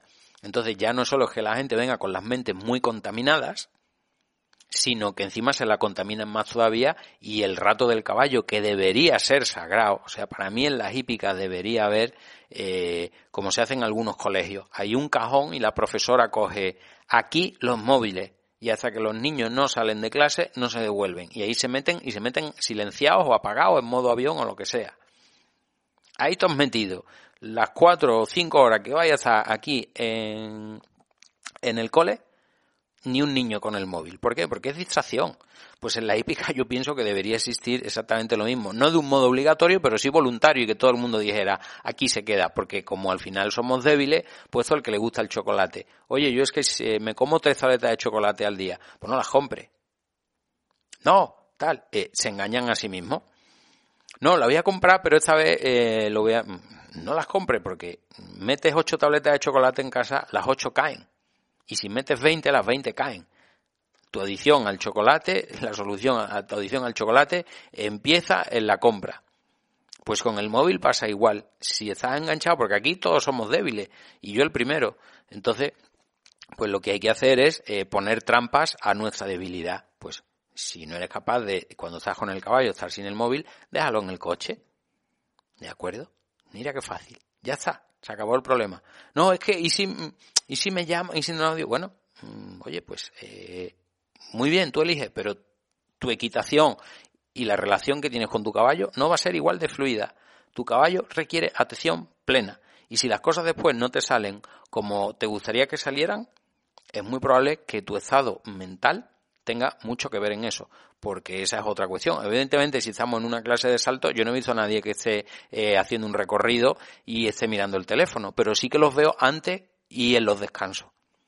Entonces entran las chicas, los chicos, eh, como los pantalones de montar o demás, muchos los están haciendo con unos bolsillos fantásticos para meter los móviles entonces, mientras están calentando, que sí, que no, eh, pues van con el teléfono en la mano, que si mando el audio, que si miro el Instagram, no sé qué, ya montados a caballo. Eh, venga chicos, ya, vamos, venga, que vamos a pegar un par de saltos, vamos a calentar, que sí, que no, pim pam, en ese momento lo guardan, porque saben que si no el teléfono sale volando, y, pero eso sí, eh, pum, en el momento de terminar, eso, hombre, pues en el momento de pegar el salto no estabas mirando la pantalla, pero el antes y el después, entonces yo creo que es mucho más interesante. Eso ya te está contaminando, aunque tú no lo creas. Es que en el momento que entras por la hípica ya tienes que tener la mente en tu caballo. Le estás limpiando los cascos y tienes que estar plenamente con tu caballo. Porque si no, no estás percibiendo mucha información que te dice tu caballo. Ya no es solo su mente, es información. Y si tú estás montado a caballo y estás todavía, ay, espérate que guarde el móvil, que sí, el WhatsApp no vas a notar, no vas a notar la información que te mandas tu caballo y que te va a llegar a través de tus posaderas. O del contacto que note, el, el, poquito de contacto que tengas con la pierna va a depender de la montura, porque no es lo mismo la persona también que tenga las piernas más largas o menos largas, la montura de doma por los faldones que los tiene más largos que la montura de salto, da igual, ¿no? Pero eh, hay, hay una parte de nuestras piernas que está en contacto por el caballo, ahí podemos notar también información la tensión de las riendas, lo que nos dice, si estamos pendientes de otras cosas, no estamos percibiendo informaciones. Entonces, al final, ¿qué pasa? El caballo por un lado, yo por otro. Ay, qué mal ha ido hoy la clase. Jolín, ¿tu mente dónde estaba? En, toda, en cualquier otra parte, menos con tu caballo. Desde que llegas, tu mente tiene que estar con el caballo. Entonces, a mí esto me parece muy retador. ¿Y qué ocurre? Que yo, pues, he practicado, aparte de la equitación, eh, eh, meditaciones, yoga, etcétera, y todas trabajan sobre lo mismo. Entonces, resulta que si eres una persona ocupada, pues resulta que mm, con tu caballo, si trabajas eso, te vas a beneficiar de lo que otras muchas personas pues necesitan trabajar mucho por su cuenta a nivel de yoga, de meditación, de mindfulness, de 20.000 técnicas que se están inventando que incluso las están poniendo en ciertas empresas, etcétera, porque se dan cuenta que los empleados rinden más. Las están explicando a los estudiantes porque se dan cuenta que rinden mejor en las universidades, en los institutos, etcétera. Pues tú esto lo puedes trabajar con tu caballo y es tan sencillo como eso. Cuando estoy con mi caballo, estoy con mi caballo. No estoy con el teléfono, no estoy con cualquier otra cosa. Este tiempo es tiempo sagrado para mi caballo. Pero no es solo porque sea tu caballo, es para tu mente. y esto te va a beneficiar, ¿no? Entonces yo eso hace mucho que me lo tomo muy en serio y es muy beneficioso. Entonces eso hace pues que no tengas las clásicas eh, lagunas mentales que tienen muchas personas, que no te eh, tengas ciertos despices que tiene, ¿por qué? Porque tu mente se acostumbra a estar en el foco en lo que tiene que estar y no a divagar y no a perderse. Entonces esto es muy interesante. El caballo como estímulo para trabajar sobre nuestra mente, para que nuestra mente sea una herramienta a nuestro servicio y nosotros, y no, perdón, nosotros que somos esclavos de las divagaciones de nuestra mente, que es lo que le pasa a muchas personas en este mundo hoy día. Entonces tú si tienes un caballo, tienes una oportunidad de oro para mejorar tu mente a través de, de estos pequeños procedimientos. Trabaja, simplemente cuando estés con tu caballo en estar con tu caballo. Olvídate de todo lo demás, ¿no? Y después la última, y que le ha comentado más de una ocasión y que es probablemente la que menos se entiende, y es que el caballo a mí me hace ser una mejor persona a nivel espiritual. Em, y esto no se trata de algo de índole religioso, de índole místico, ni absolutamente nada de eso. Yo creo que estaremos todos de acuerdo Mm, y esto, insisto, no tiene que ser nada místico ni nada, en que el caballo es un animal de, de espíritu muy limpio, de espíritu muy puro, ¿no? El caballo no tiene maldad, el caballo no, realmente ningún animal la tiene, pero es probablemente de entre todos al menos de los animales con los que podemos tener contacto eh, los seres humanos con facilidad, perdón, el alma más pura y limpia que, que, podamos imaginar, ¿no? Entonces, mm, yo creo que eso requiere estar a su altura. El, si queremos, aunque sea por puro egoísmo una vez más, ¿eh? si queremos obtener todo eso del caballo, su mente, su cuerpo, y que además lo haga el caballo por propia motivación, por su propio acuerdo, aunque esto sería discutible, pero bueno, quiero decir, que al menos no se base en el hierro grande, el rendaje, te trinco, te cierro, te doblo, te hindo la espuela entre las costillas hasta que no puedas más, te hago la fusta. ¿eh?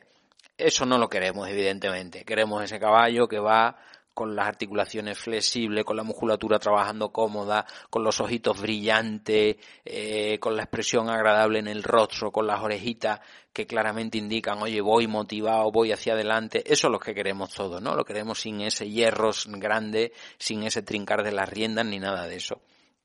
Pues si queremos ese, esa actitud del caballo física y mental, yo creo que espiritualmente tendremos que estar a, a su altura. Y entonces esto no es, insisto, mm, esto lo podemos trabajar desde un punto de vista religioso. Bueno, pues la mayoría de las personas eh, en España solemos tener una formación de base cristiana. Pues, oye, pues eh, la caridad, el no agredir a otro, mm, no robar, etcétera, ¿no? O sea, no le hagas a nadie lo que no quieras que te hagan a ti, pero que después a la hora de la realidad, pues sí, sí, eh, muy bonito, pero cuántas personas eh, se saltan todas estas cosas a la torera. ¿De acuerdo? Entonces, con el caballo pienso, pienso que estas cosas hemos de trabajarlas muy mucho. Y esto para mí, pues una vez más, es muy sencillo de entender, por si lo de antes sigue quedando difuso, gracias a una frase de, que, yo tomo de las artes marciales. Y es tan sencillo como que el espíritu ha de estar por encima de la técnica. ¿Eh? Te hablo de que para mí esa es la gran tercera cuestión, el factor espíritu, el factor espiritual con un caballo, y en artes marciales se dice eso, que el espíritu ha de prevalecer sobre la técnica. ¿Qué quiere eso decir? Pues que yo puedo dominar ciertas técnicas, y de hecho conozco a algunos jinetes que las dominan, pero lo hacen con fines, eh, en mi opinión, poco éticos tú puedes aprender a manejar con las riendas, con las piernas, em, de una cierta manera al caballo y lo vas a someter. Y vas a conseguir doblegarle la voluntad. Pero ¿es eso ético? ¿Es eso moral? En mi opinión, no.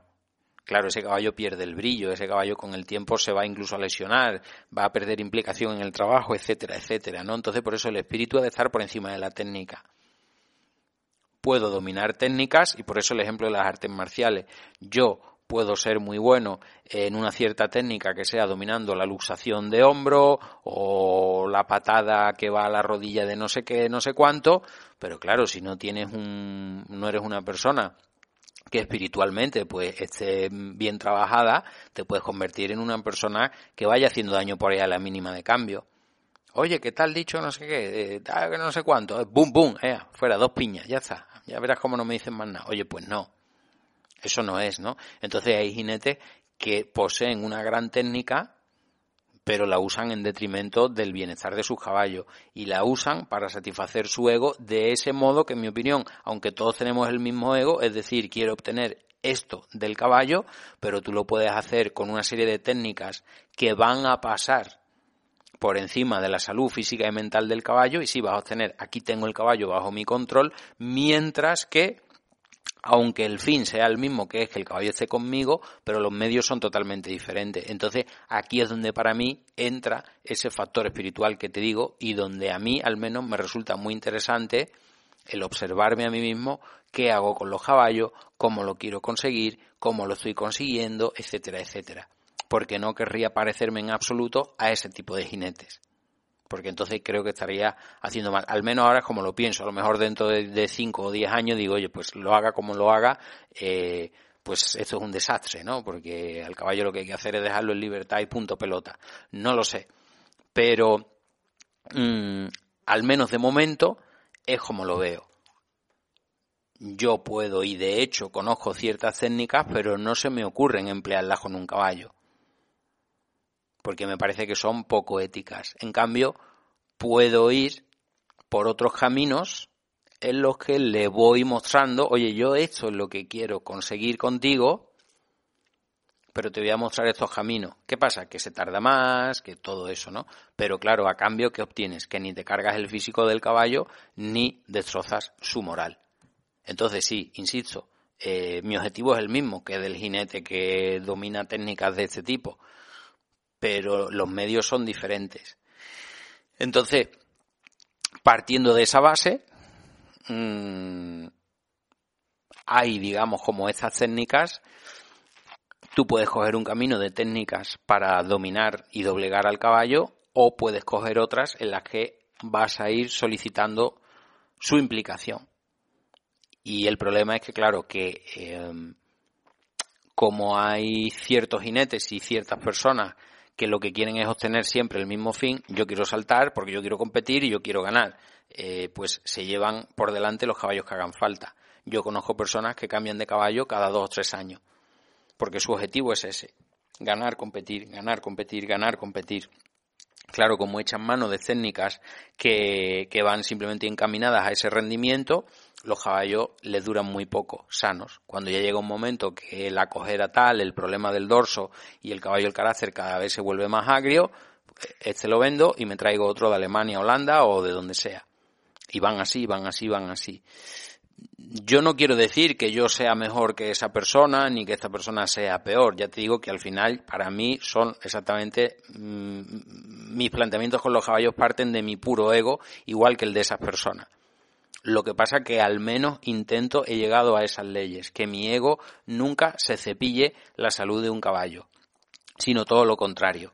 Partiendo de la base de que yo estoy a mis caballos eh, mm, llevándolos a una serie de situaciones en las que los obligo a hacer cosas, porque eso es indudable. Yo a mi caballo cuando lo monto le obligo a hacer cosas, cuando lo trabajo a la cuerda le estoy obligando a hacer cosas. O sea, yo eso lo asumo. En eso no me diferencio ni del jinete más bárbaro ni destructor del mundo. Ambos, el jinete destructivo y yo, ambos pedimos cosas. Y las pedimos porque a los dos nos salen de las narices. Y a los dos se las pedimos porque nos sale de los morros y porque, oye tú, que esto lo vas a hacer porque yo te lo pido. Donde yo me quiero diferenciar es que ese trabajo que yo haga con ese caballo le ayude a estar más fuerte y si no le va a ayudar a estar más fuerte, que por lo menos no le perjudique. ¿De acuerdo? Pero yo intento aunar ambas cosas. Que a mí me dé ese placer, esa felicidad, que puede ser a veces un simplemente paseo al paso a rienda libre y vamos a disfrutar de un paseo por el campo de dos horitas, otra vez puede ser un trabajo al galope, otra vez puede ser una sesión de doma. Eso a mí me da un placer y intento e intento que eso al caballo le dé, si puede ser, un beneficio físico y a la par, y perdón, y si eso no pudiera ser, que por lo menos no le perjudique. Y ahí es donde intento, pues que, oye, eh, hay otra persona que también se está subiendo un caballo, pero lo que le hace le supone un perjuicio físico, mental, y ves que el caballo va cuesta abajo y sin freno, y de a los tres meses ya está cojo, después que si el dorso no sé qué, y cuando ya son muchos problemas, lo vendo y lo cambio. Ahí es donde yo intento diferenciarme. ¿De acuerdo? Entonces, en ese planteamiento es lo que yo te digo.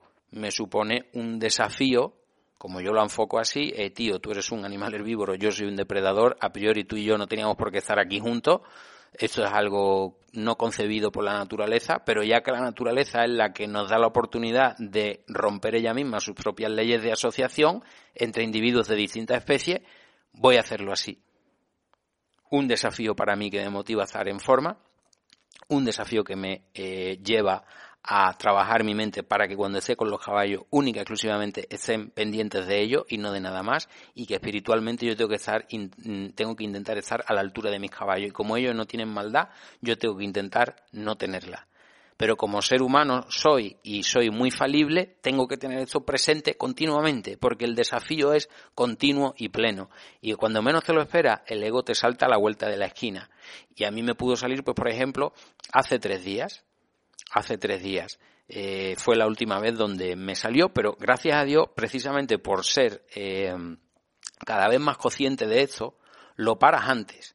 Y era una situación que seguramente a ti habrás vivido o cosas parecidas, y era una situación en la que simplemente yo le planteaba a, concretamente a, uno de mis caballos a salir en riendas largas. Y entonces íbamos en riendas largas, riendas largas, y es un caballo con el que el tema de las riendas largas lo tenemos muy, muy, muy, muy, muy trabajado, pero, mm, o sea, te lo pones a trabajar y en una situación en la que no hay estrés, no hay nada, no hay ningún problema, pero en esa situación en concreto yo le estaba llevando por un sitio que eh, pues no le hace gracia, que sí que no, no sé qué, entonces se empezó a calentar y quiso volverse, no sé qué, y entonces claro, me hizo ahí un par de gestos que yo me sentí enormemente desafiado. Y entonces te sale de dentro esa voz que dice un momento, que yo llevo aquí unos pocos de años que te saqué de una situación penosa, eh, pasando hambre, que tal, y que ahora físicamente estás estupendamente y que tal, y que no sé cuánto, y que no sé qué, ¿me vas a hacer esto?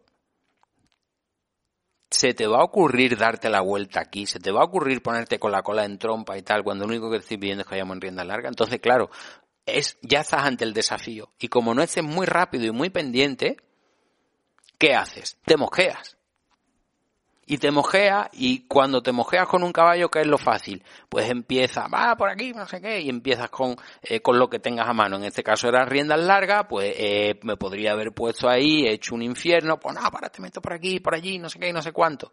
Y estuve a punto, digo, Claro, si yo hago eso pasan dos cosas. Lo primero que mi ego ya sale desenfrenadamente, porque el ego siempre está ahí eh, esperando a la mínima para agazapado esperando cualquier ocasión de esta para salir, porque eso lo tenemos todos los seres humanos, forma parte de nuestra esencia, lo queramos o no.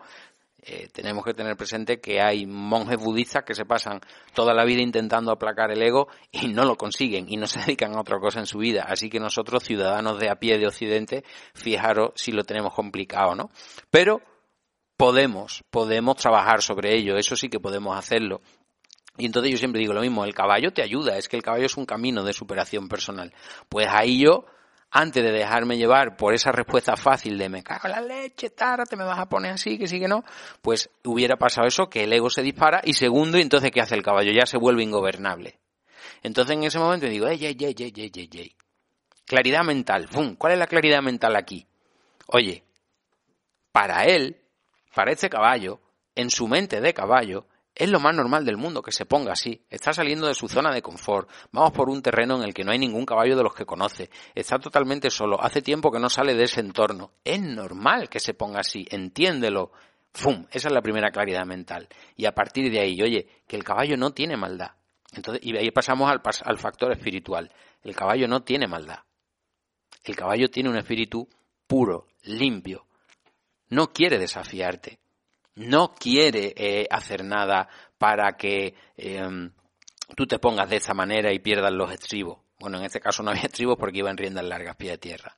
Actúa así porque estima que hay algo que no le encaja en su mundo de caballo, pero su espíritu no quiere desafiarte. Su espíritu es puro. Y entonces, claro, después de ese primer paso de, de claridad mental, que es el que te da eso, ¿no? Puedes pasar al siguiente, que es al de espiritual, y decir, ey, ey, ey, no me está desafiando. Vamos a entenderlo y vamos a dejar que reaccione y vamos a intentar calmar la situación. ¿Cómo puedo hacer esto? ¡Fum! Y ahí ya empiezas a desarrollar las distintas técnicas que en este caso pues manejo yo pie a tierra, ¿no? Oye, pues eh, funcionó. Funcionó perfectamente. En menos de cinco minutos habíamos controlado la situación. Y podía haberlo hecho incluso antes si no dudo en esos instantes iniciales, que sí que no, que sí que no, donde el ego intentó empezar a salir ahí y formar el lío que forma siempre, ¿no? Al día siguiente volví a llevar, eh, volví a repetir la situación. Salió infinitamente mejor. Al día siguiente volví a repetirlo y hemos estado así tres días seguidos, donde prácticamente ya el caballo lo lleva a la misma situación, no ha respondido con energía y por supuesto eh, el ego ha permanecido totalmente a raya. Pero yo siempre he ido vigilante por si se volvía a presentar una reacción de esa, que mi ego no me jugara una mala pasada y saliera y dijera, ah, está controlo yo aquí que no. ¿Por qué? Porque aquí es donde además tenemos que luchar contra lo que nos han enseñado tantas y tantas veces que cuando un caballo actúa así nos está desafiando y entonces hay que decirle, enséñale quién manda, fuza, espuela si vas montado, dóblalo, retuércelo, ponle la rienda de atar, la gamarra, etcétera, etcétera. Eso es no entender un caballo, eso es no aprovechar el caballo como elemento eh, de crecimiento personal, como compañero de camino. Es que al final mis caballos son eso, compañeros de camino. Ellos no han decidido estar conmigo, la decisión lo he tomado yo, pero estamos creciendo juntos. Al menos yo intento hacer ese crecimiento. Y por eso me tomo toda esa equitación como un camino de mejora personal. Te he puesto este ejemplo que creo que lo podrías entender. Vale igual para ejemplos montados, pues cuando estás en una clase de salto y el caballo se te para delante de los saltos y al segundo salto, eh, ah, pues míralo, ya me está rehusando. ¿Y qué hace mucha gente? Delante de los saltos, fuzazo. ¿Pero por qué se te ha parado? A lo mejor no está preparado para esa altura, a lo mejor tu llegada ha sido defectuosa y tu caballo con esa llegada es normal que no quiera saltar. A lo mejor es que te estás trincando demasiado de la rienda y el caballo se ve incapacitado para estirar el cuello y hacer el movimiento bajulante y por eso prefiere no saltar. ¿Por qué le das los fuzazos? Si es muy probable que te los tengas que dar a ti mismo y a tu conciencia, ¿no? Y claro, a eso nos ayudan también, pues ciertos profesores, etcétera, etcétera. Eh, salta sí o sí, no, pues esto lo vas a saltar como sea, etcétera, etcétera. Y esto pasa con cualquier ejemplo que nos podamos querer poner. Te he puesto este ejemplo que yo tenía en riendas largas, este del salto, pero podía ser cualquiera. ¿Qué hacemos ahí? Dejamos que el ego se exprese, se suelte y venga, ¿no? Y enséñale quién manda y toma y castiga y no sé qué. Desastre, hecatombe. Porque lo que hacemos es que cada vez vamos a reproducir más esas situaciones, nuestro ego se sentirá cada vez más fuerte, saldrá con más facilidad y sabes que va a ocurrir que tu caballo cada vez se va a apagar más, entenderá menos tus reacciones, estará menos sincronizado contigo, etcétera, etcétera, ¿no? Por eso hacer buena equitación es tan difícil. Por eso vemos tantos proyectos hípicos fracasados, de personas que terminan abandonando. Por eso vemos tanto caballo roto, que acaba dando vueltas arriba y abajo. Entonces yo, y con eso voy terminando, y te decía al principio, ¿por qué hacemos equitación? Pues ya te acabo de contar yo por qué lo hago porque es un camino de crecimiento personal, un camino que me ha permitido vivir alejado de la estructura urbana en la que podría haber acabado perfectamente si no hubiera sido por el caballo. Y no, nunca tendré suficientes palabras de agradecimiento para las personas que hicieron posible que el caballo se cruzara en mi vida, ¿no? Eh, les estoy infinitamente agradecida y, ellos lo saben. Entonces, eh, gracias a eso, yo he podido coger eh, ese camino de, llevar una vida, em, insisto, muy alejada de, estos entornos urbanos y de esas vidas que, en mi opinión, mm, no son nada adecuadas a lo que somos como seres humanos. Y a partir de ahí, más allá de esa manera de entender eh, la vida de, una persona en el mundo de hoy, sobre todo, como que insisto que igual vale para el hortelano, para el de la cabra, la oveja o que monta una pensión ¿no? en, en medio del camino de Santiago. da igual, con tal de alejarte de, un entorno urbano y eh, vivir un entorno más natural, pues yo creo que, que ya salimos ganando bastante. Pero ya te digo que en mi caso ha sido el caballo. Y a partir de ahí, porque eso a mí no me obliga a montar, porque yo podría estar con mis caballos y tenerlos ahí pastoreando y demás, ¿no? Que, que, que no lo te creas que no lo piensas muchas veces, porque vas por ahí por los sitios y te ves montones de zonas de pasto, de, un pasto natural fantástico, y tú dices, esto no lo va a aprovechar ningún ganado. Digo, pues qué bonito sería tener tus caballos e ir eh, erráticamente viviendo con tus caballos, ¿no? Como en la época de la transhumancia, e ir simplemente arriba y abajo pastoreando con tus caballos. Sí, ahora te montas en uno, los otros tres van de reata, eh, y ahora acampas aquí, y vas moviéndote simplemente buscando los pastos más adecuados para tus caballos, ¿no? No te creas que no lo pensamos más de una ocasión y, y quién sabe. Pero mientras sí, mientras no, me sigue gustando, eh, más allá de eso, eh, la vida en el, en el entorno natural, mm, me maravilla el, la equitación como camino de mejora personal en ese factor físico, en ese factor mental y, y como no en lo espiritual, como te decía. Estas son mis motivaciones, al menos a día de hoy. Espero que con este episodio del podcast, casi dos horas, em, espero poder ayudarte a ti a que encuentres las tuyas, que estoy seguro que hagas lo que hagas, tengas la edad que tengas, porque a veces me llegan comentarios de personas desde muy jóvenes que escuchan el podcast hasta otras eh, bastante eh, de, más edad, ¿no? Y, y, me plantean ciertas cuestiones.